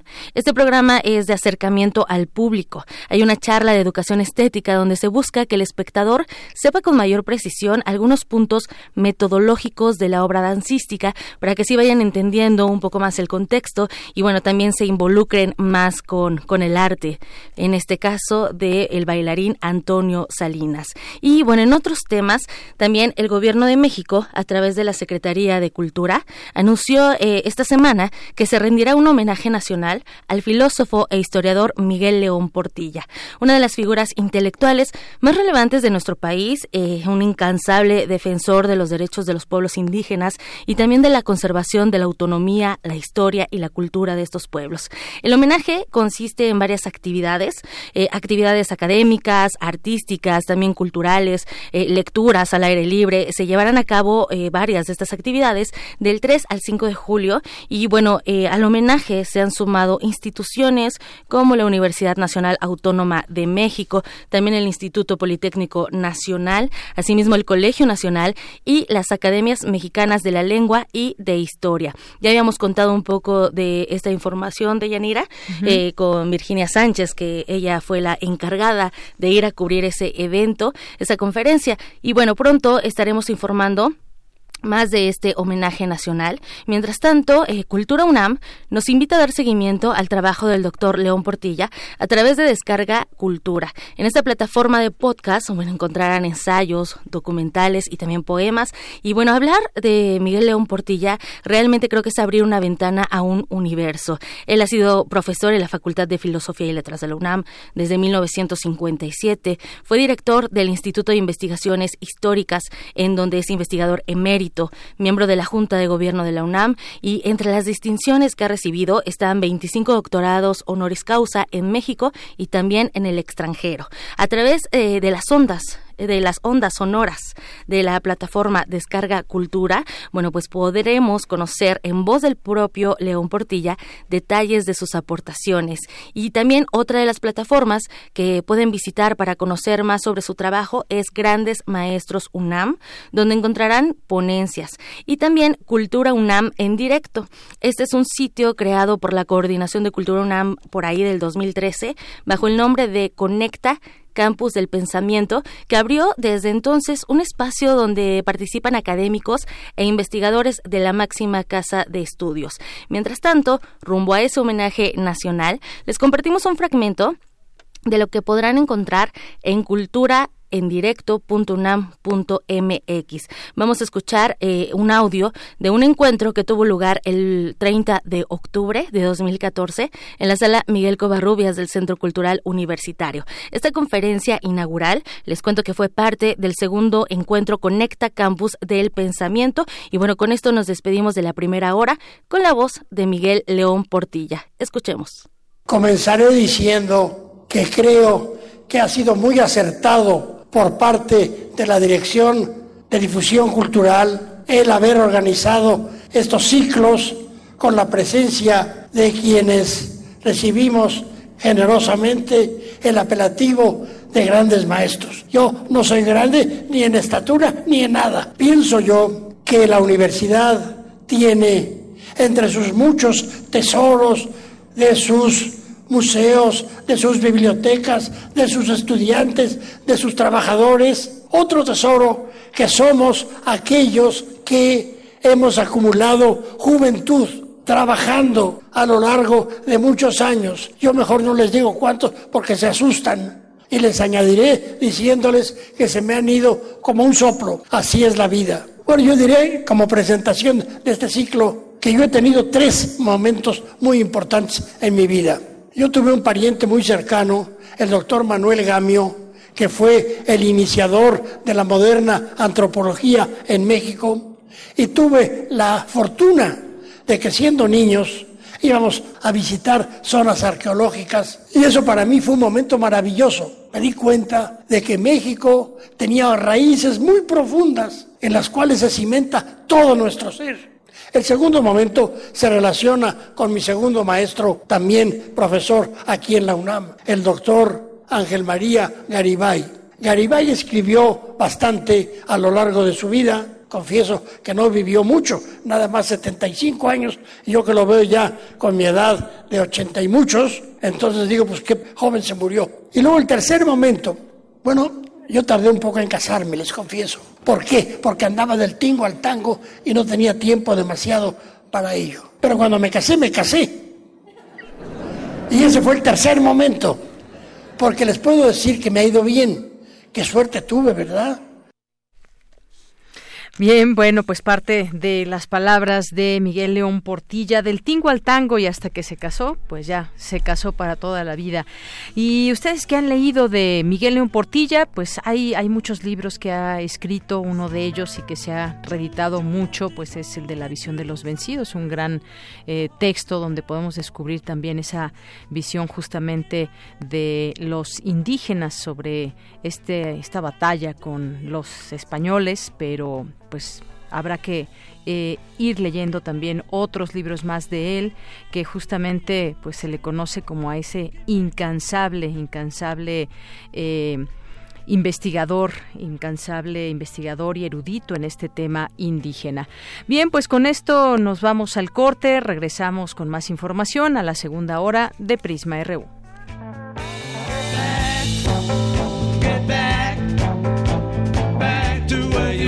dance belong.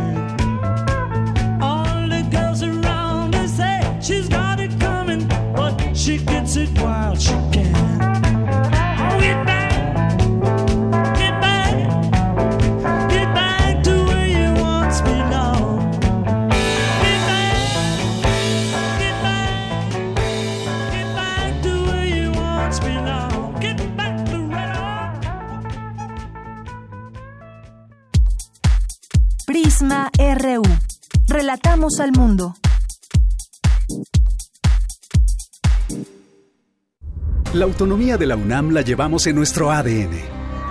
Es nuestra esencia y nuestro orgullo. Nos ha dado esa identidad que cada uno creamos y recreamos en las aulas, en las bibliotecas y en cada espacio. Gracias a esta identidad somos una comunidad orgullosa que ve hacia adelante.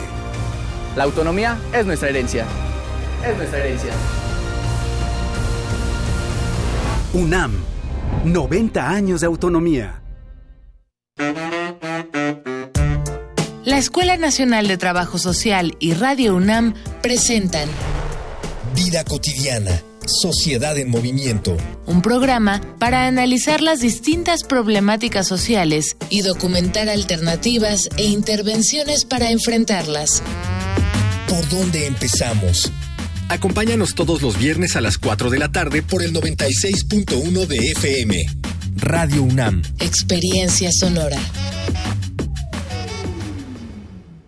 Lo que nos define, el trabajo. Lo que nos motiva, el bienestar de todos los mexicanos. En Baja California somos el segundo lugar en generación de empleos en la frontera norte y uno de los seis estados con mayor inversión extranjera directa. Y en Puebla somos el estado que más avanzó en infraestructura y calidad educativa. Además, facilitamos la apertura de miles de empresas. Esa es la forma de gobernar del PAN, cerca de la gente. Acción Nacional, unidos y fuertes para defender a México.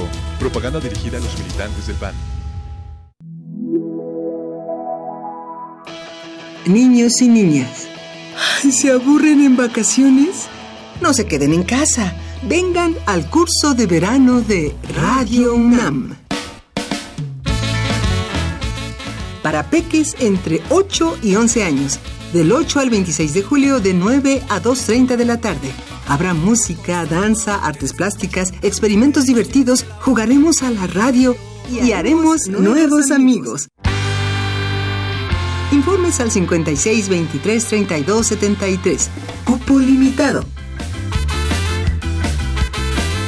Radio UNAM los espera. La vamos a pasar increíble.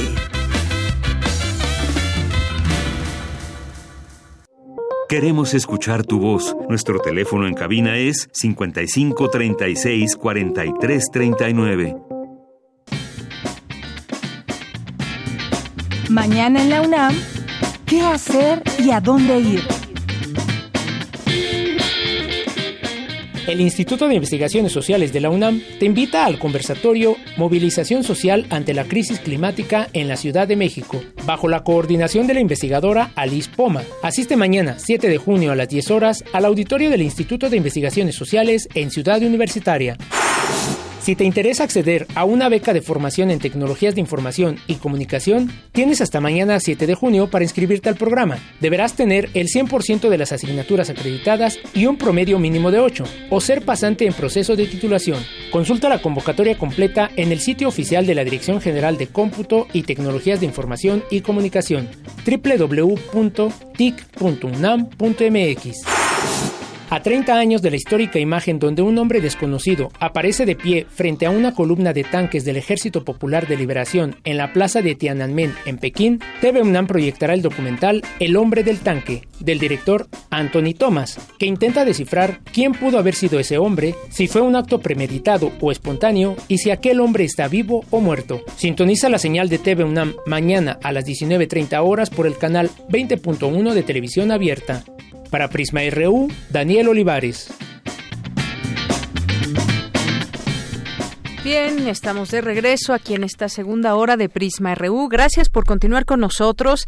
Estamos aquí atentos a sus llamadas 5536-4339 o a sus mensajes en Twitter en arroba Prisma RU o Prisma RU en Facebook. Y bueno, pues vamos a tener durante esta segunda hora varias cosas, diversa versión, información de eh, la entrevista con Pedro que en un momento más, la sección de Cinemaedro, información también eh, nacional, internacional, universitaria. No se lo pierdan. Y bueno, por aquí también muchas gracias a las personas que, que nos escriben, que están aquí presentes. Rusel Álvarez, El Sarco Iquetecuani, muy buenas tardes. Alejandro Cardiel también. Juan Mario Pérez, que le mandamos muchos saludos, por cierto. Eh, Román Hernández García también, muchas gracias por hacerte presente. José Necruz eh, Marcelo a nuestros amigos del Instituto de Investigaciones Económicas, Andrea González también por aquí, a nuestros amigos de Filmoteca UNAM también, muchas gracias. Alejandro Cardiel nos dice, las calificadoras tenían por las nubes a Lehman Brothers antes de la quiebra catastrófica que nos sumió en crisis mundial. Esas calificadoras son las que le bajaron la calificación a México. Cero seriedad, nos dice. Muchas gracias, eh, Alejandro Cardiel, que además manda saludos a todo el equipo. También Ed Crisos nos dice Twitter se ha convertido en el foro de la invisibilidad masiva. Muchas veces me pregunté por qué las niñas tendrían por reglamento que ir a la escuela en falda y calcetines en invierno, eh, calcetones en invierno. No son necesarios análisis solo es sentido común. Muchas gracias por tu comentario. Alejandro Cardiel también por aquí nos manda una, una fotografía o un meme más bien como que cómo pensé que sería el futuro y cómo es en realidad. Muchas gracias. También eh, les mandamos saludos a nuestros amigos del PUIC UNAM, esta estrategia de investigación y educación para un mundo culturalmente diverso. también le mandamos saludos a Magdalena González, a De Jazz, a la doctora Astrid, a César Soto, a José Luis León, a Laura Meneses, a Gustavo Fuerte, eh, Mónica Soto y a todas las personas que están aquí pendientes con sus comentarios sobre los temas que les vamos presentando. Pues vámonos con información, si les parece bien. En América Latina y el Caribe, cuatro de cada adultos mayores no cuentan con seguridad social. Adelante, síndico, la información. ¿Qué tal, Deyanira? Muy buenas tardes. A partir de las proyecciones del Consejo Nacional de Población, para el año 2050, 32.4 millones de habitantes serán personas mayores, el 21.5% de la población total. Ante este panorama se llevó a cabo en el Instituto de Investigaciones Jurídicas de la UNAM el seminario Los Derechos Humanos de las Personas Adultas Mayores en México, en donde Sandra Huenchán Navarro de la Unidad de Desarrollo Social, sede subregional de la CEPAL en México, dijo que en la región existe baja cobertura y déficits en materia de protección y que en el futuro la demanda de cuidados se concentrará en los adultos mayores. Que hay un escenario donde todavía existe desprotección. La seguridad social no está asegurada para todos. Eh, tenemos países con muy bajas coberturas de seguridad social. Pongo el caso de, por ejemplo, de mm, Colombia, 26% en el año 2015. Veamos Guatemala, 19%, Honduras, el 10%. Y también existe una heterogeneidad importante, porque Argentina tiene un 90%, en el caso de Chile, 87%, etcétera. Hay una heterogeneidad, pero en general lo que tenemos es básicamente que si uno ve en promedio, cerca de cuatro personas de cada diez de 65 años y más no cuentan con seguridad social en nuestra región.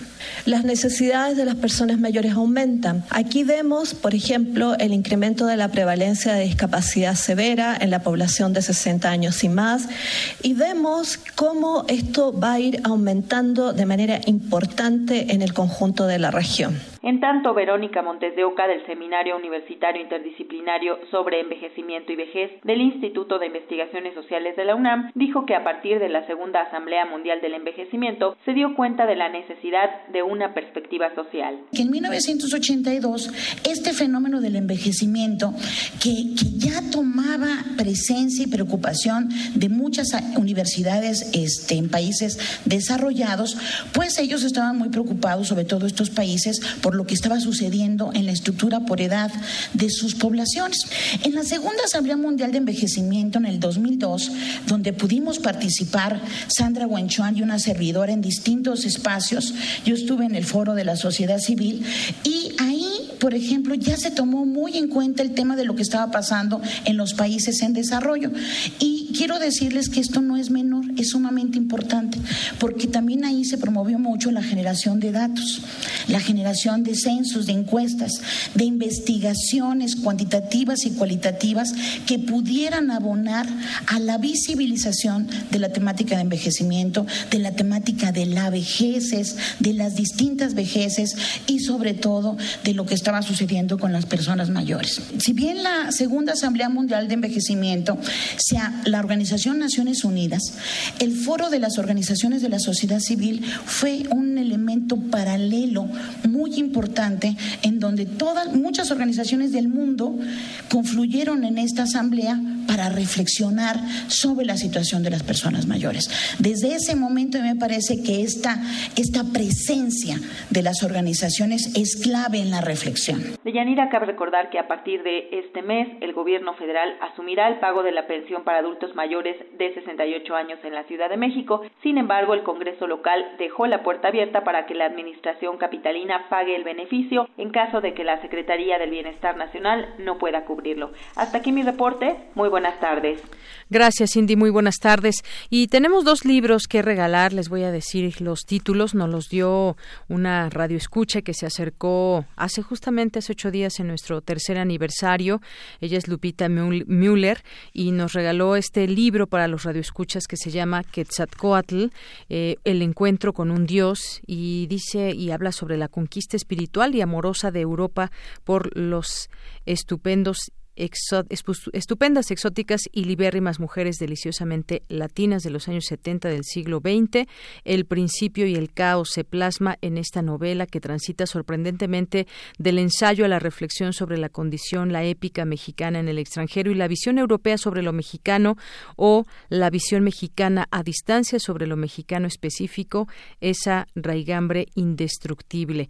Parte de lo que dice en su contraportada este libro que se llama Quetzalcoatl nos dicen cuál quieren, este o La fábrica de zapatos, la más reciente novela de Lupita Müller, que es la más acabada obra de cuantas ha escrito, con destreza, imaginación y conocimiento.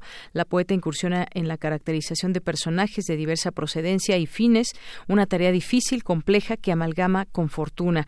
En la trama, mediante la técnica del bricolage, Müller logra una narración polifónica con escenas sorprendentes, parte de lo que escribe Carlos López sobre esta esta, eh, esta novela, La fábrica de zapatos. Pues cualquiera de los dos, eh, llámenos al 5536 4339 y se lleva uno de estos dos libros que esta radio escucha nos dio hace, hace ocho días, Lupita Müller.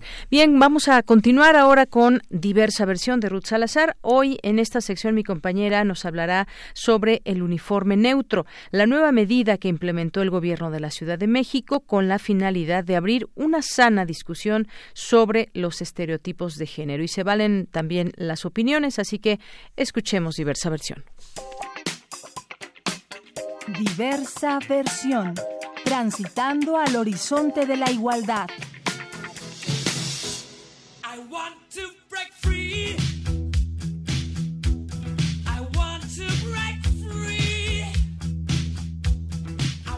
¿Qué tal, Leyanira Auditorio de Prisma RU? Esta semana, la jefa de gobierno de la Ciudad de México, Claudia Sheinbaum, junto con el secretario de Educación Pública, Esteban Moctezuma, presentaron la medida del uniforme neutro en las escuelas de educación básica. Esto es, en términos simples, que ya no es necesario que las niñas lleven de forma obligatoria falda y a su vez tampoco lo es que los niños usen pantalón. Es lo que yo llamaría un pequeño gran cambio.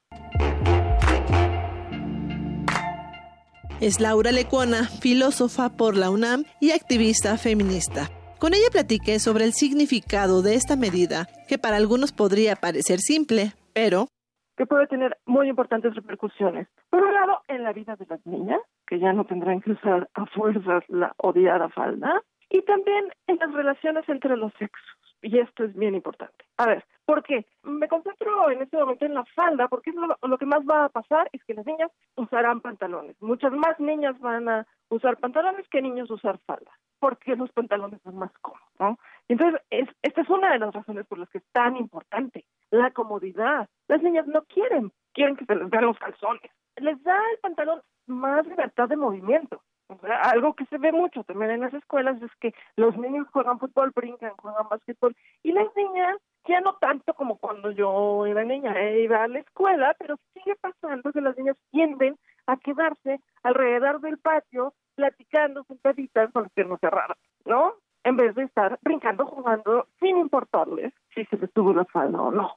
Reitero, para algunos la medida es simple o algo que ya se da casi natural. Sin embargo, en algunos sectores causó controversia. Hubo expresiones machistas, de intolerancia y alarmistas, basadas en premisas falsas. Un ejemplo, el expresidente Vicente Fox aseguró en un tuit, nos están robando la libertad de decidir, de vestir, de educar a nuestros propios hijos.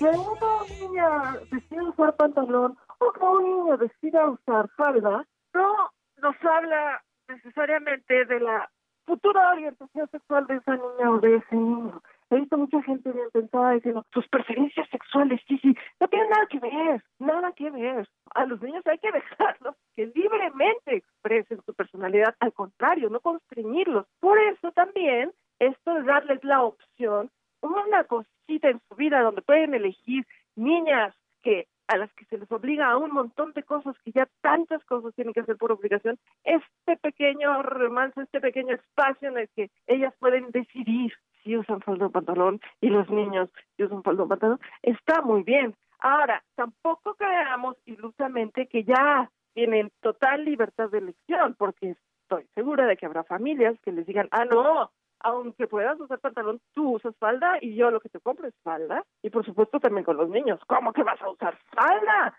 No vayan a pensar que eres maricón. O sea, no, no, así la total libertad no va a haber. Claudia Sheinbaum expuso que con este cambio se pretende iniciar el debate con argumentos en torno a los estereotipos de género. Para Laura Lecuona es una buena forma de comenzar un modo más sutil de cortar la libertad, que es el mensaje de, ay, pero te ves más linda con falda. Y esto es también es un tema muy dañino que creo que con esta medida de Claudia Sheinbaum eh, se puede empezar a contrarrestar. El mandato de la belleza, ¿no? Entonces, te pones la falda porque te ves más bonita y las niñas tienen que ser bonitas y verse bonitas. No, las niñas no tienen que ser bonitas. No, digamos, el estereotipo de mujer vestida con vestido, ese digamos que hace tiempo se rompió. Pero el estereotipo de el niño no puede usar falda, ese no se ha roto. Es todavía muy raro ver a un niño con falda. Tan raro es que la gente tiene unos movimientos mentales tan curiosos que les llevan a concluir que un niño con falda o un niño al que le, le gusten las faldas es en realidad una niña. No, no, no, auxilio, este es el, el estereotipo de toda la vida, o sea, llevado a su máxima expresión. Le gustan las faldas, por lo tanto es una niña. No, ¿cómo crees? No, no tenemos incorporado a nuestras mentes, incorporado a nuestras mentes la vestimenta, o sea, la vestimenta no es parte del ser hombre o del ser mujer. Eso está dado en nuestros genes y no tiene nada que ver con la ropa que usemos. Tampoco la orientación sexual. O sea, no creamos eso. Pero sí, eh, ojalá que los niños que digan yo voy a usar falda, algunos seguramente van a sufrir bullying, no cabe ninguna duda, pero van a estar sentando precedente y lo que lo que va a pasar es que será un poquito más común ver niños con falda, un poquito más común. No se va a terminar con el bullying, pero el riesgo de bullying no es un argumento en contra de dejarlos usar falda. O sea, porque para el bullying no hace falta ningún pretexto. Niños con anteojos son objeto de bullying, niños gordos, niños flacos, niños con ninguna característica especial, pero que el grupo ya decidió que era él a quien iban a acusar. Entonces, sí, creo que puede ayudar a eliminar algunos estereotipos, pero no hay ninguna varita mágica tampoco en ese sentido. Deyanira Auditorio. La ropa que elijamos usar no define nuestra orientación sexual. Es un hecho que la ropa unisex va ganando espacios, cubriendo una demanda cada vez mayor de aquellos padres que quieren educar a sus hijos alejados de los binomios rosa y azul. Pero dar el paso en la otra dirección sigue siendo complicado. Hay quienes piensan que la ropa que elijamos indica algo más que que nos gusta vestirnos así o así. A ver, si una niña decide usar los pantalones, sí, sí va a indicar algo, va a indicar que con la falda no se siente tan cómoda, que por alguna razón prefiere el pantalón. Pero esas razones no tienen tanto que ver con su personalidad o su futura orientación sexual. En el caso de los niños lo mismo, y en el caso de los niños es mucho más común hacer este salto mortal lógico de, ay, le gusta la falda, entonces es femenino, entonces tiene alma de niña, entonces es transexual, o entonces es niña. No, por favor. Un niño al que le gustan las faldas es un niño al que le gustan las faldas y para de contar. ¿Por qué? No nos importa, le gustan y ya. Y si de veras nos parece importante eh, respetar la infancia y permitirles un libre desarrollo de la personalidad, deberíamos dejar que hicieran la falda y lo que quisieran sin más. Esto es Diversa Versión. Soy Ruth Salazar y nos escuchamos la próxima semana. Buenas tardes. Porque tu opinión es importante, síguenos en nuestras redes sociales, en Facebook como Prisma RU y en Twitter como arroba PrismaRU. Queremos escuchar tu voz. Nuestro teléfono en cabina es 55 36 43 39. Internacional RU. Este 6 de junio se cumplen 75 años del desembarco de Normandía, el día de una victoria decisiva para acabar con el tercer Reich. El presidente francés Emmanuel Macron agradeció en un discurso a los combatientes por la heroica labor que cambió el mundo. Francia no olvida. La France n'oublie pas tous Francia no olvida a los combatientes a los que debe su libertad. Je m'incline ce jour Me inclino hoy ante su valentía. Me inclino ante la inmensidad del sacrificio de los 37.000 muertos, de 37 tués, los 19.000 desaparecidos, 19 disparus, que cayeron como héroes en estas tierras normandas entre junio y agosto de 1944, y que en su mayor parte descansan allí para la eternidad. Los grupos abundantes de migrantes cruzando la frontera sur de Estados Unidos con México se multiplican en las últimas semanas. Solo en mayo fueron detenidos cerca de 133 mil migrantes, según las autoridades estadounidenses. Las últimas encuestas le dan la victoria a la socialdemócrata Mette Frederiksen en las elecciones para primer ministro de Dinamarca. Con 41 años, se convertirá en la mujer más joven en llegar a ese cargo en la historia del país. Escuchemos parte de su discurso de victoria. Habéis elegido que en Dinamarca haya una nueva mayoría. Que Dinamarca tome otra dirección. Habéis elegido que Dinamarca tenga un nuevo gobierno. El presidente ruso, Vladimir Putin, volvió a respaldar a su homólogo venezolano, Nicolás Maduro, y dijo que sus asesores militares cumplirán las obligaciones de su país en Venezuela. No se puede interferir en los asuntos internos y más aún no se puede aplicar medidas de carácter punitivo, porque habitualmente sufren por ello millones de civiles que no tienen nada que ver con las autoridades. Sufre la economía global. Si tomamos, por ejemplo, el hecho de que Venezuela ha reducido dos veces la extracción de petróleo en los últimos años, si consideramos la situación en la que viven millones de personas en Venezuela, entonces ¿qué? ¿Contra quién están luchando? ¿Contra Maduro o contra la población? Por lo tanto, no aprobamos, sino al contrario, condenamos tales acciones. Hoy zarpó el último crucero estadounidense de Cuba de regreso a su país, el Empress of the Seas. Las nuevas sanciones estadounidenses han sido recibidas con decepción y preocupación tanto por los turistas como por los cubanos. La prohibición de viajar a la isla caribeña afecta a cerca de 800.000 viajes programados o en curso. Habla uno de los cubanos afectados. Los negocios aquí en La Habana Vieja se sustentan sobre todas las bases eh, del turismo y al no entrar más cruceros, eh, por supuesto, disminuye el flujo de turismo y claramente se ve afectado eh, no solamente los negocios de cuenta propia, sino también los negocios de las distintas eh, corporaciones estatales que aquí trabajan. Con audios de Euronews y RT, las breves internacionales con Natalia Pascual. Bien, continuamos gracias a Natalia Pascual por las breves internacionales y en los temas nacionales que ahora pues estrechamente ligados con los temas internacionales. Hace unas horas apenas el canciller Marcelo Ebrard dice eh, que ve progresos en conversaciones con Estados Unidos sobre aranceles y que hoy justamente es, es esta declaración para superar este diferendo con Estados Unidos que amenaza con imponerle aranceles a partir de la próxima semana si no detiene el flujo de migrantes luego de sostener reuniones en el Departamento de Estado. Dijo que sí cree que se tengan avances el día de hoy. Le dijo eso a los periodistas después de más de dos horas de conversaciones. Dijo que volverán más tarde para continuar discutiendo varios puntos que se han propuesto. Ayer decíamos que en la frontera eh, sur de México había habido también pues este freno hacia hacia un grupo de migrantes. Hoy también declara eh, la Secretaría de Gobernación, la secretaria Olga Sánchez Cordero, al respecto de este tema y, bueno, cuestionó la irrupción de una caravana migrante ayer en la frontera con Chiapas, justamente esta de que les hablamos. Resulta curioso, dijo, que más de 300 migrantes hayan irrumpido en la frontera sur de México, precisamente en el momento en que se lleva a cabo un diálogo entre autoridades mexicanas y el gobierno de Estados Unidos sobre el tema. Dijo que le parece curioso que estando el canciller en conversaciones bilaterales, curiosamente llegaron e irrumpieron en una nueva caravana en el país. Esto en el marco de la reinstalación del Sistema Nacional de Prevención, Atención, Sanción y Erradicación de la Violencia contra las Mujeres. Fue el evento que fue y en ese marco lo dijo. Y por otra parte, pues Hacienda bloquea cuentas ligadas a organización ilegal de caravanas. Esta información que también le leemos del diario Milenio dice que la Unidad de Inteligencia Financiera de la Secretaría de Hacienda y Crédito Público informó que bloqueó las cuentas bancarias de diversas personas físicas y morales que presuntamente han participado en el tráfico de personas migrantes y la organización ilegal de caravanas migrantes. Eso es lo que se está declarando al respecto. Y bueno, pues estamos en un momento donde está surgiendo justamente esta información.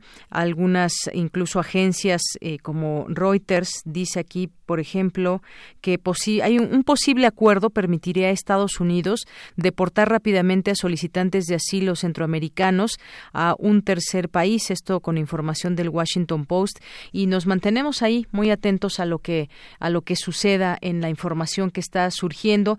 Pero le decía de esta eh, nota de la Unidad de Inteligencia Financiera de la Secretaría de Hacienda de bloquear las cuentas bancarias a diversas personas físicas y morales que presuntamente han participado en el tráfico de personas migrantes y la organización ilegal de caravanas migrantes. Bueno, pues es parte también de lo que le podemos comentar en todo este marco.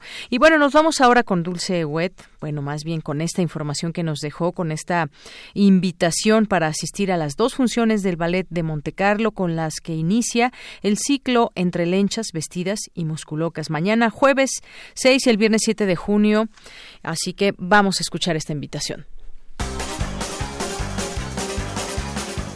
Muy buenas tardes, amigos melómanos de Prisma RU. Los saluda Dulce Wet desde la discoteca de nuestra emisora universitaria. Hoy comienza el ciclo Entre Lenchas, Vestidas y Musculocas 2019, en donde se llevarán a cabo diversos espectáculos encaminados a mostrar el trabajo que se hace desde las artes escénicas para promover la inclusión, el respeto, la tolerancia y la aceptación de la diversidad sexual. Esta es la tercera emisión de este ciclo en donde la dirección del Sistema de Teatros de la Ciudad de México refrenda su compromiso de dar cabida a todas las voces y abrir las puertas a la inclusión, al respeto, a la tolerancia y al orgullo de ejercer nuestra sexualidad.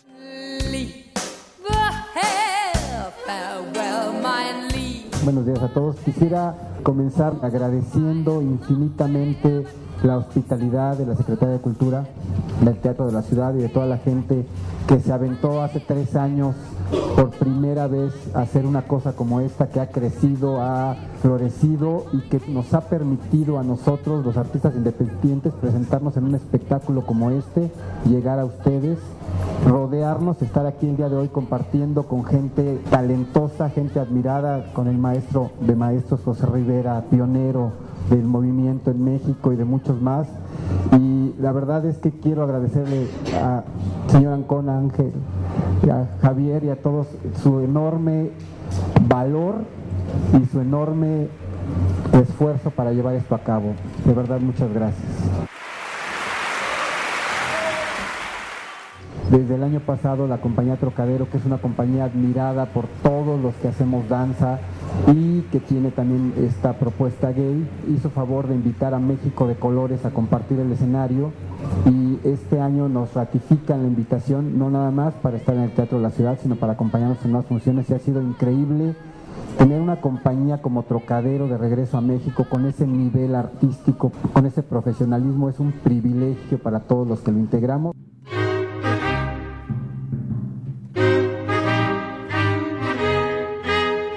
Le Ballet Trocadero de Montecarlo se presentan hoy jueves 6 y mañana viernes 7 de junio a las 20.30 horas en el Teatro de la Ciudad de Esperanza Iris, Donceles 26, Colonia Centro Histórico, localidades 300 a 1.100 pesos con los descuentos habituales del 50% a estudiantes, maestros, personas con discapacidad, trabajadores del gobierno y miembros del INAPAM con credencial vigente. Muchas gracias por su atención. Para Prisma RU, Dulce Wet. Hasta la próxima.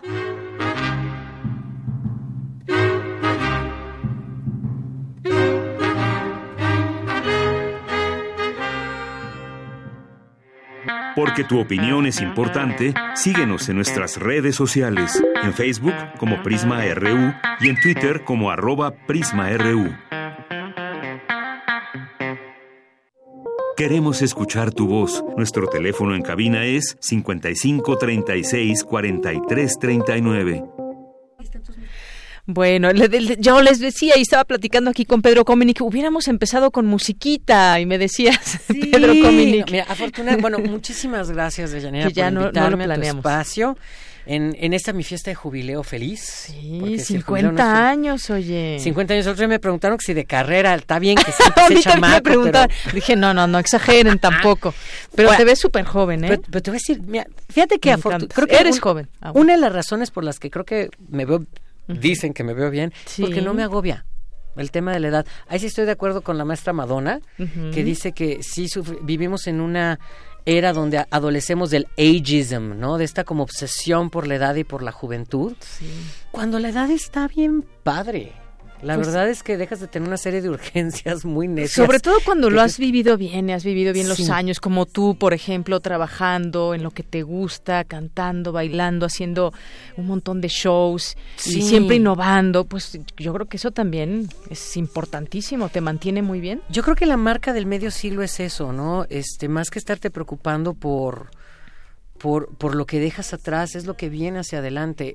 Fíjate que sin afán de entrar en materia excesivamente pronto, porque afortunadamente ahí siempre es pura gozadera hablar contigo, mi querida Deyanira.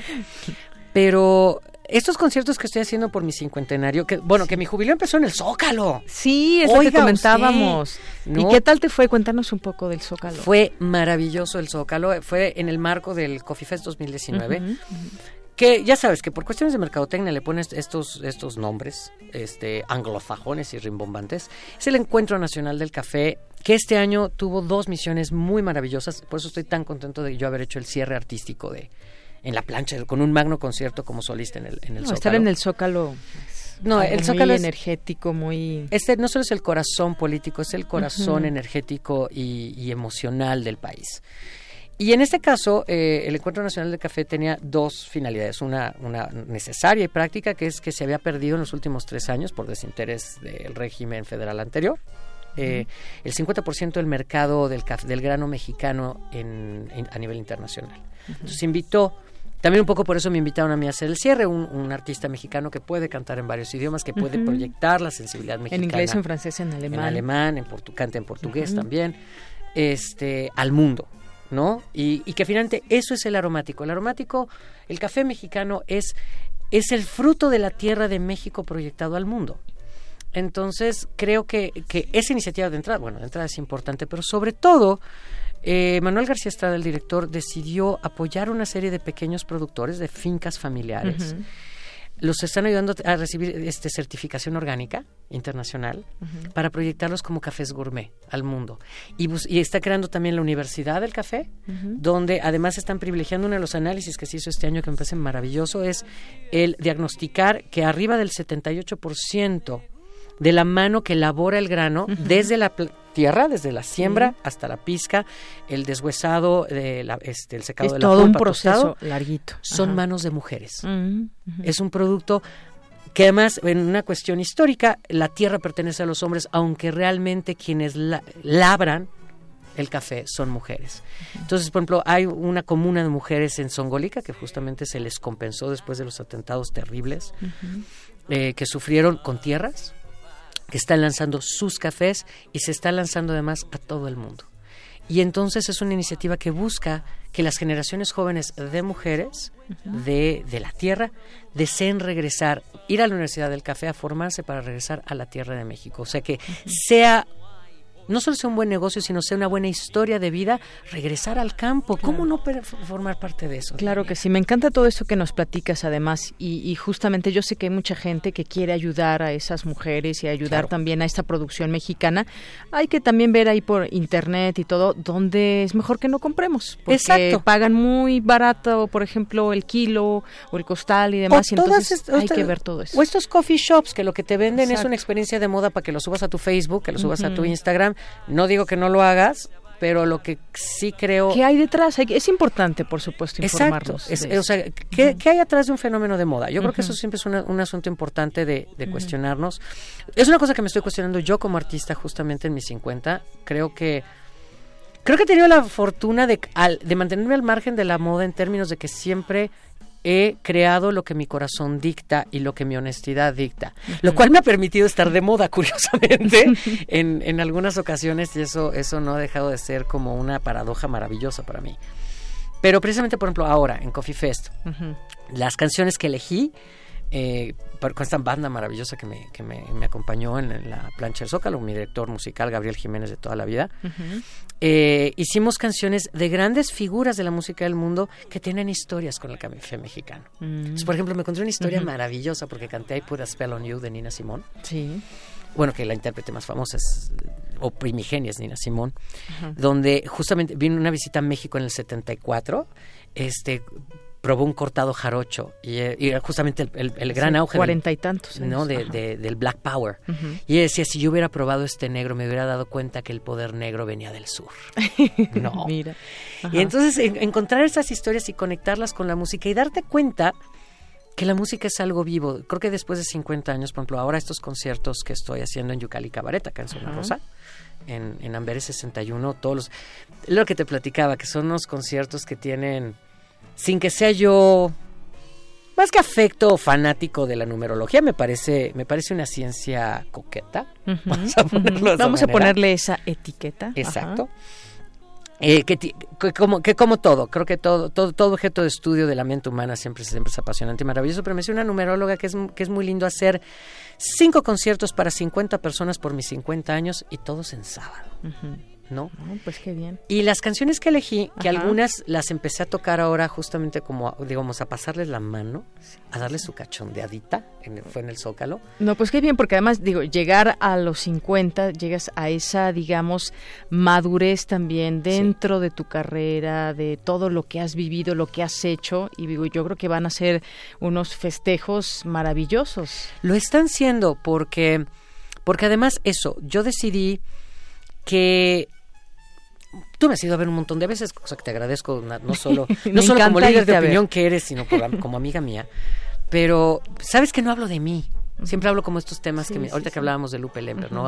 Hablo de, la, autodeterminación del valor de la mujer, hablo de la identidad, hablo de género, he hablado muchísimo de política en sus más amplias vertientes, pero en esta ocasión sí voy a hablar de mí en estos conciertos. Y las canciones que escogí, sí algunas, sí es un poco como, como el soundtrack de mi vida, un poquito una parte.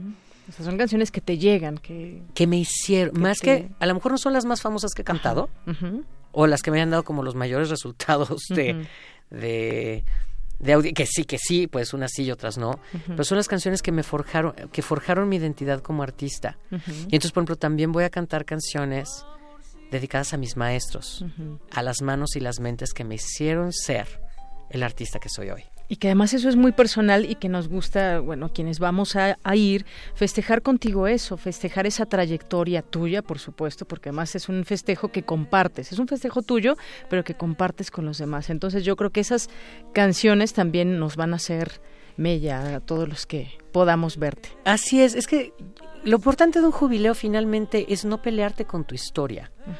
Yo eh, acabo de hace poquito ver esta película curiosa, también curiosa, sobre la vida de Elton John que es realmente... Ah, yo no la he visto. Rocketman, ¿no? que, es, un poco un ensayo onírico. o sea, es mucho menos, tiene una intención mucho menos documental de, esta cosa que hicieron también recientemente de Bohemian Rhapsody sobre Freddie Mercury, ¿no? Sí, sí.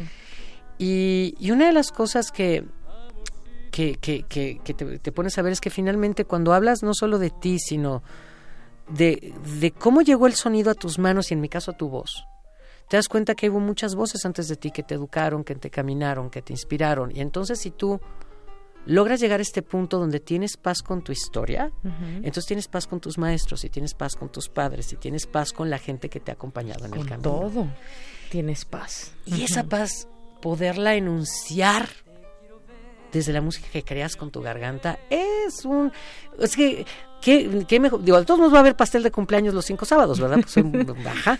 Y porque además es lindo esta cosa como de partir el pan con quienes te acompañan en tu jubileo, ¿no? Compartir, claro. Compartir, literal, ¿no? Literal, ¿no? Pero me doy cuenta que es eso, que es llegar a un, un, punto de paz y de agradecimiento, porque Dios sabe que hay maestros que tienes, sobre todo cuando eres jovencito, que te dan tus apes y que te dicen por ahí no es y te enojas mucho porque hay cosas que tú no ves porque estás joven, ¿sabes? Me pasa, por ejemplo, hace poquito me entrevistaron, no te puedo decir de dónde, pero un periodista muy joven, estamos empezando a tener este fenómeno de que con los recortes está llegando gente muy jovencita a las Sí, es lo que te iba a decir, porque llegas a, distintas generaciones. No, y, y entonces me preguntaba, ¿qué, ¿por qué ir, no? ¿Por qué irme a oír cantar? Obviamente tengo que cantar cosas de la Piaf porque tú sabes que tengo un afer muy, muy, muy, intrincado con la Piaf. Y lo de Nina Simón, y voy a hacer Astor Piazzolla, y voy a hacer a La Conesa, y voy a hacer, o sea, voy a, o sea, sí voy a cantar cosas, o sea, ahora sí que a Liliana Felipe la voy a cantar porque Jesús y ella fueron mis maestras de cabaret, entonces. Sí, lo sé. O sea, son mis mentoras, sé que ahorita es un tema delicado, no, y sensible en las redes, pero mi agradecimiento será eterno, siempre, no a ellas y a tantísima gente que me, que me formó. Y, y darte cuenta que, que al cantar haces el amor y creas paz. ¿Sabes? Y entonces, claro, vengo del zócalo donde, donde hay esta energía que creo que a veces es más, se vuelve como un, instante de energía colectiva, muy maravilloso, pero no puedes tocar historias en lo individual. El cabaret sí te permite eso, un espacio como Yucali Cabaret. De verdad, 50 personas, o sea, elegir que sean 50 personas es un privilegio. Y le decía yo a este muchacho, me decía, bueno, ¿y por qué voy a ir a oír a...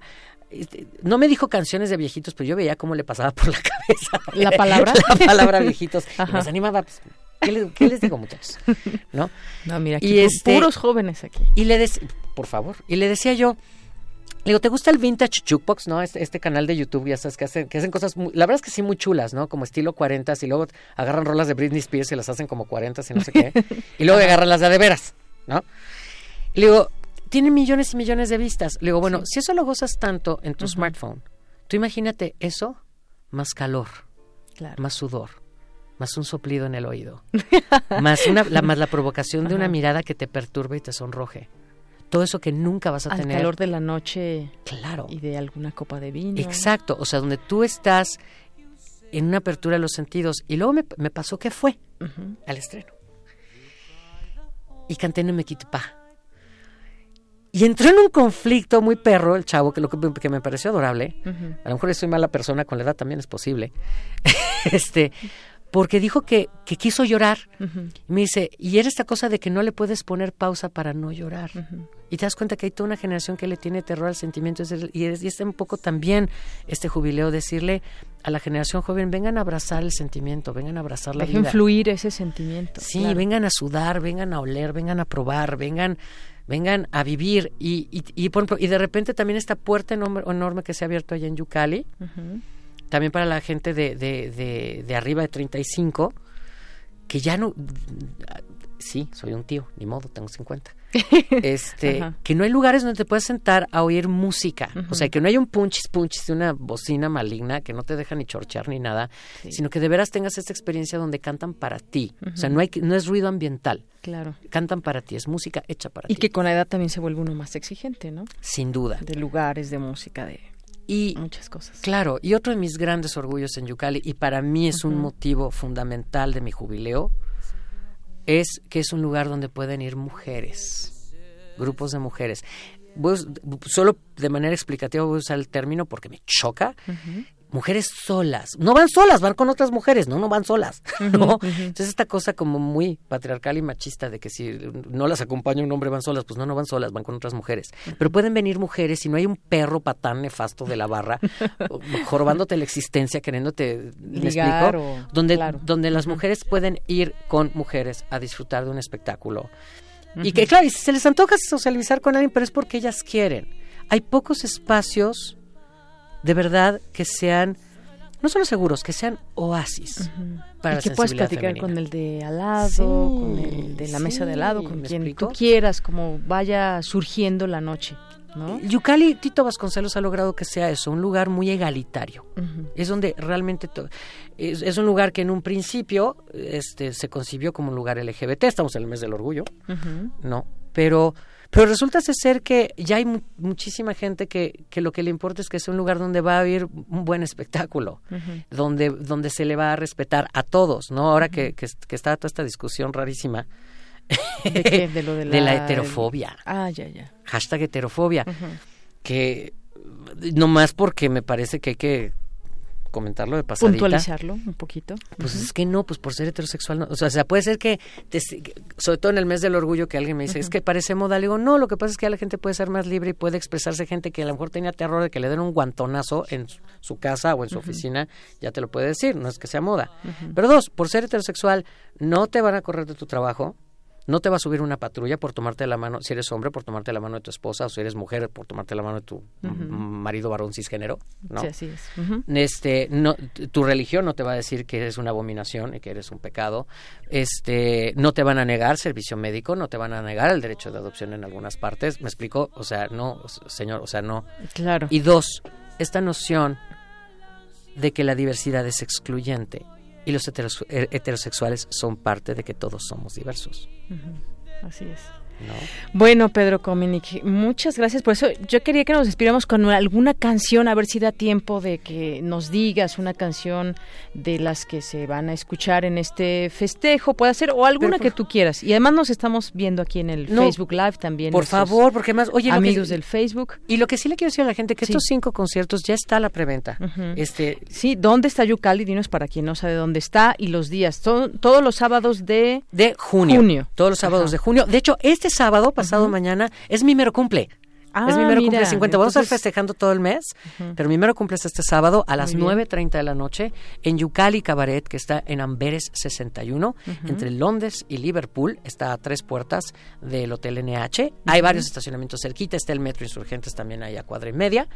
Eh, la verdad es que van a pasar una noche maravillosa. Justamente por ser mi cumpleaños va a haber, y como es noche vintage, de cabaret al estilo de María Victoria y Pedro Vargas o Sinatra, va a haber Martínez y Margaritas al 2 por 1 Va a estar muy sabroso. Voy a cantar, te digo que voy a cantar a La Piaf, voy a cantar a María Victoria, voy a cantar a Carmen Miranda, voy a cantar a Utelemper porque tenía que pasar por ahí. Voy a cantar a Marlene Dietrich, voy a cantar y voy a cantar cosas más para acá, voy a cantar cosas de Liliana Felipe, que lo hago poco, que también se me hace muy feliz. Y está la preventa disponible en mis redes sociales. Estoy como Pedro Cominic, con K al principio y al final en Facebook. Estoy igual en Twitter, Pedro Cominic, e, y en Instagram. Y la preventa de boletos que ya está abierta para que sí tengan las mesas hasta adelante, sobre todo ahora que es mi cumple, pasado mañana se aceptan regalos. este, en el 553799 9466. Les repito este WhatsApp para la preventa, que es el 55 37 99 9466, que está también publicado en todas mis redes sociales. Muy bien, perfecto. Pedro Comunica, si búsquenlo, ya nos dice el teléfono, ahora lo compartimos también en redes sociales. Muchas gracias y festejemos contigo el próximo sábado y los siguientes sábados de junio. Muchas gracias por venir, sabes que siempre es un gusto tenerte en este espacio y felicitarte por adelantado, felicitarte no solamente por estos 50, sino por toda tu trayectoria también. Muchísimas gracias. Y, qué mejor manera te digo que celebrar que desde las tablas y para la gente, que me han hecho quien soy. Muy bien. Pedro Cominic, muchísimas gracias. Continúa. Porque tu opinión es importante, síguenos en nuestras redes sociales, en Facebook como Prisma RU y en Twitter como arroba PrismaRU. Queremos escuchar tu voz. Nuestro teléfono en cabina es 55 36 43 39. Tu opinión es muy importante. Escríbenos al correo electrónico prisma.radiounam@gmail.com.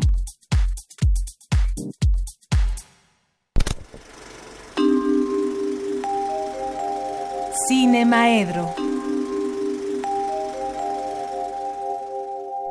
Bueno, pues ya estamos ahora en Cinemaedro. Ya está aquí con nosotros el maestro Carlos Narro. ¿Cómo estás, Carlos? Bien, fíjate que cuando no sé qué me pasa con tu con tu programa.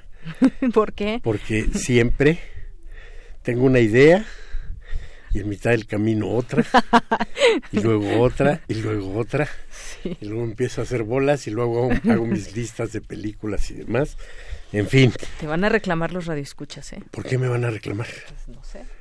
No, no, fíjate que luego no hablar mal de sus ídolos, ni mucho menos. No, no, no. No, porque a veces están, muchos nos han dicho, esperamos que nos recomiende algunas películas y bueno, pues de eso justamente hablamos. bueno, pues, pues, siempre Pero fíjate, de pronto películas siempre puede hacerse. Y, además nos lleva también a hablar de otros contextos y de otros temas y de otras cosas. Lo que pasa es que ahorita allá en Culturales había una discusión interesantísima y por más que estaba yo tratando de concentrarme, pues no me tocó nada más que salir ahí a alegar con Héctor Salik y con este ¿Y de qué hablamos se puede saber o no? Por todo alegaban, por todo alegaban. bueno, Empezaron alegando que si los este algoritmos y terminaban sobre que si los animales tienen o no conciencia. Era así como ya la base última del, del asunto. Y se ligaba de alguna manera en lo que yo tenía pensado, porque lo que yo estaba eh, trabajando tiene que ver con la inteligencia. Y bueno, pues no se van a poner nunca de acuerdo, de acuerdo porque eh, alguien tiene la rigurosa noción que todo lo que hacen los animales es por instinto, y alguien defendía la idea de, que tienen conciencia. Que, que hay inteligencia. Y yo creo además, con la autoridad que me da todos los años que he vivido, decir, puedo decir, que los animales de hace 50 años eran menos inteligentes que los animales de ahora. O sea que hay una rápida evolución de los animales en el camino de la inteligencia, que tienen un mayor entendimiento y que tienen de muy diversas maneras eh, inteligencia. Lo cual no quiere decir que tengan conciencia, que esa es otra discusión este, que tiene que ver con otras cosas, porque está en duda incluso que la inteligencia de nuestra especie haya devenido como tendría que hacerlo en la conciencia, porque todo lo que vemos de nuestro andar por el planeta, pues es un montón de inconsciencia. También. ¿no? De falta de conciencia, de destrucción de el medio, de no saber qué hacemos con lo que tenemos y podemos este, hacer. Yo de todas maneras defiendo a nuestra especie, porque lo que digo es, somos una especie tan joven, en realidad, que si nos ponemos así en una línea de tiempo, pues apenas estamos este, aprendiendo. Y vamos a aprender más, de eso este, no me cabe duda. Pero vamos a aprender más si muy rápidamente hacemos algo para cambiar las cosas, porque si no hacemos algo para Ay, cada vez me cuesta más trabajo pensar destruir rápidamente todo. Que sí podemos ir por un buen camino. Cada vez me cuesta más trabajo pensar que sí podemos ir hacia allá. Mira, yo pienso que estamos dando el cambio fundamental. El cambio fundamental que, no sé, antes pensaban que el cambio fundamental iba a ser el cambio de las relaciones económicas y demás, el, este, toda la, en toda la trayectoria de las luchas sociales del siglo XIX e incluso de una buena parte del siglo XX, sí se pensaba que cambiar las eh, relaciones de propiedad iba a ser suficiente para cambiar el, el, este, el mundo y yo creo que no. Yo creo que te lo voy a decir así muy esquemáticamente. Creo que hemos vivido una larguísima de, de, ese de ese pequeño tiempo que llevamos de estar poblando la tierra. Nos pasamos varios miles de años y demás en, en unas eh, sociedades en las que la dominante femenina era la norma. Eh, se habla y aunque no estén de acuerdo historiadores, antropólogos y demás, de una época que este matriarcal, del matriarcado. Y ahí encontramos una sociedad de la que se derivan todas estas utopías también de los comunismos naturales, en las que las relaciones son más comunitarias y más basadas en la solidaridad. Y después tenemos una muy corta etapa pero muy explosiva, en la que los machos de nuestra especie han dominado y esa que se, que se, que se identifica muy claramente por la competencia es una, es una etapa de muchísimo desarrollo de la ciencia, de la tecnología, de otras formas del, este, del pensamiento, pero está basada en la competencia. Y eh, esa competencia y ese individualismo y esas todos esos elementos que si bien le dieron grandes cosas a, y un rápido este, desarrollo a la especie, también la tienen al borde de la extinción.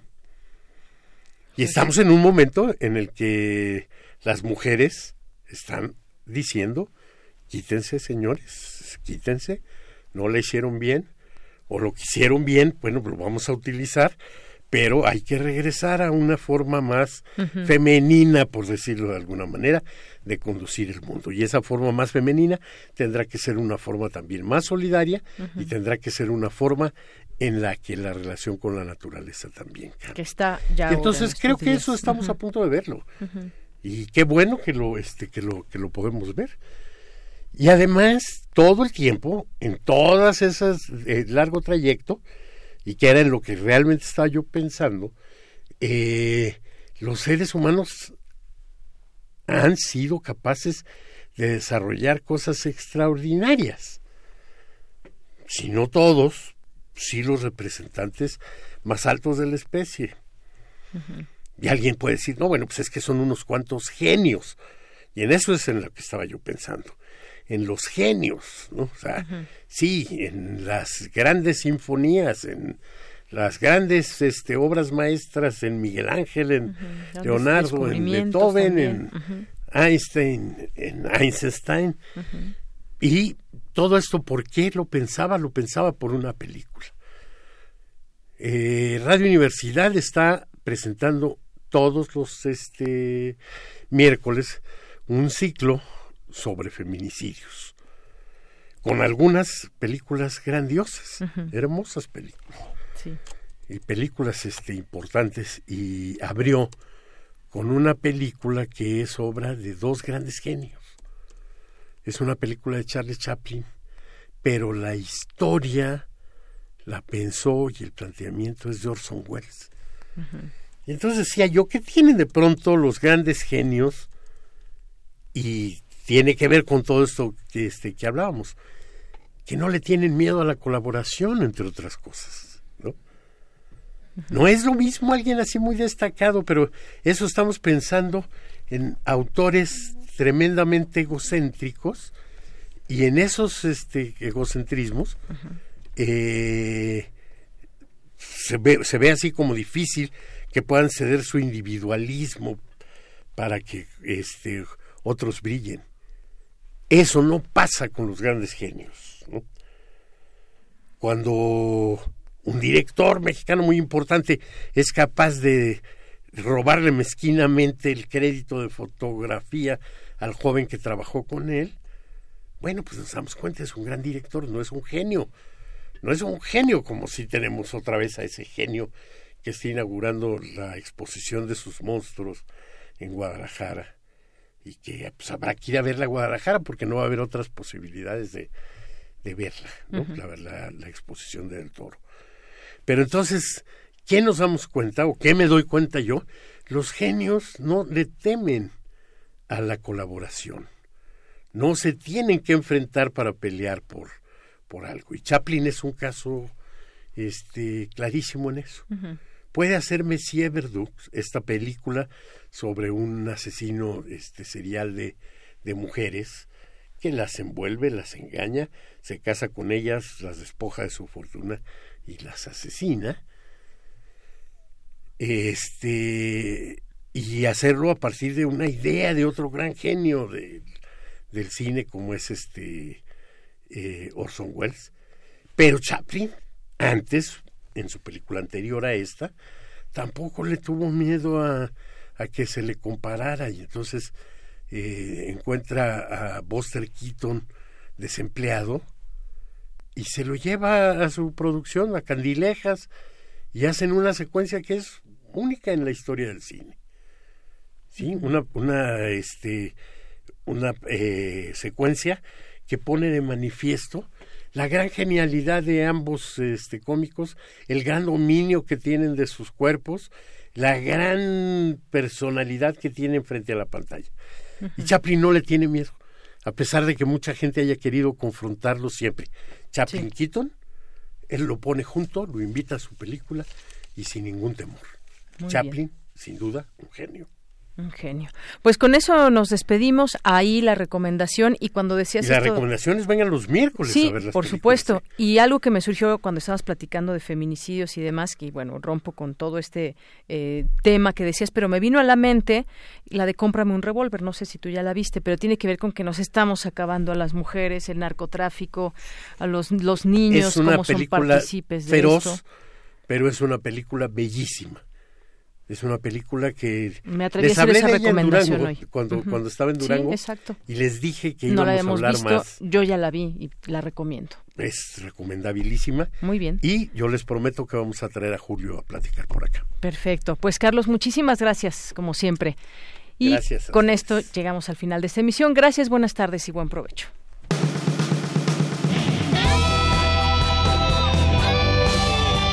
Prisma RU.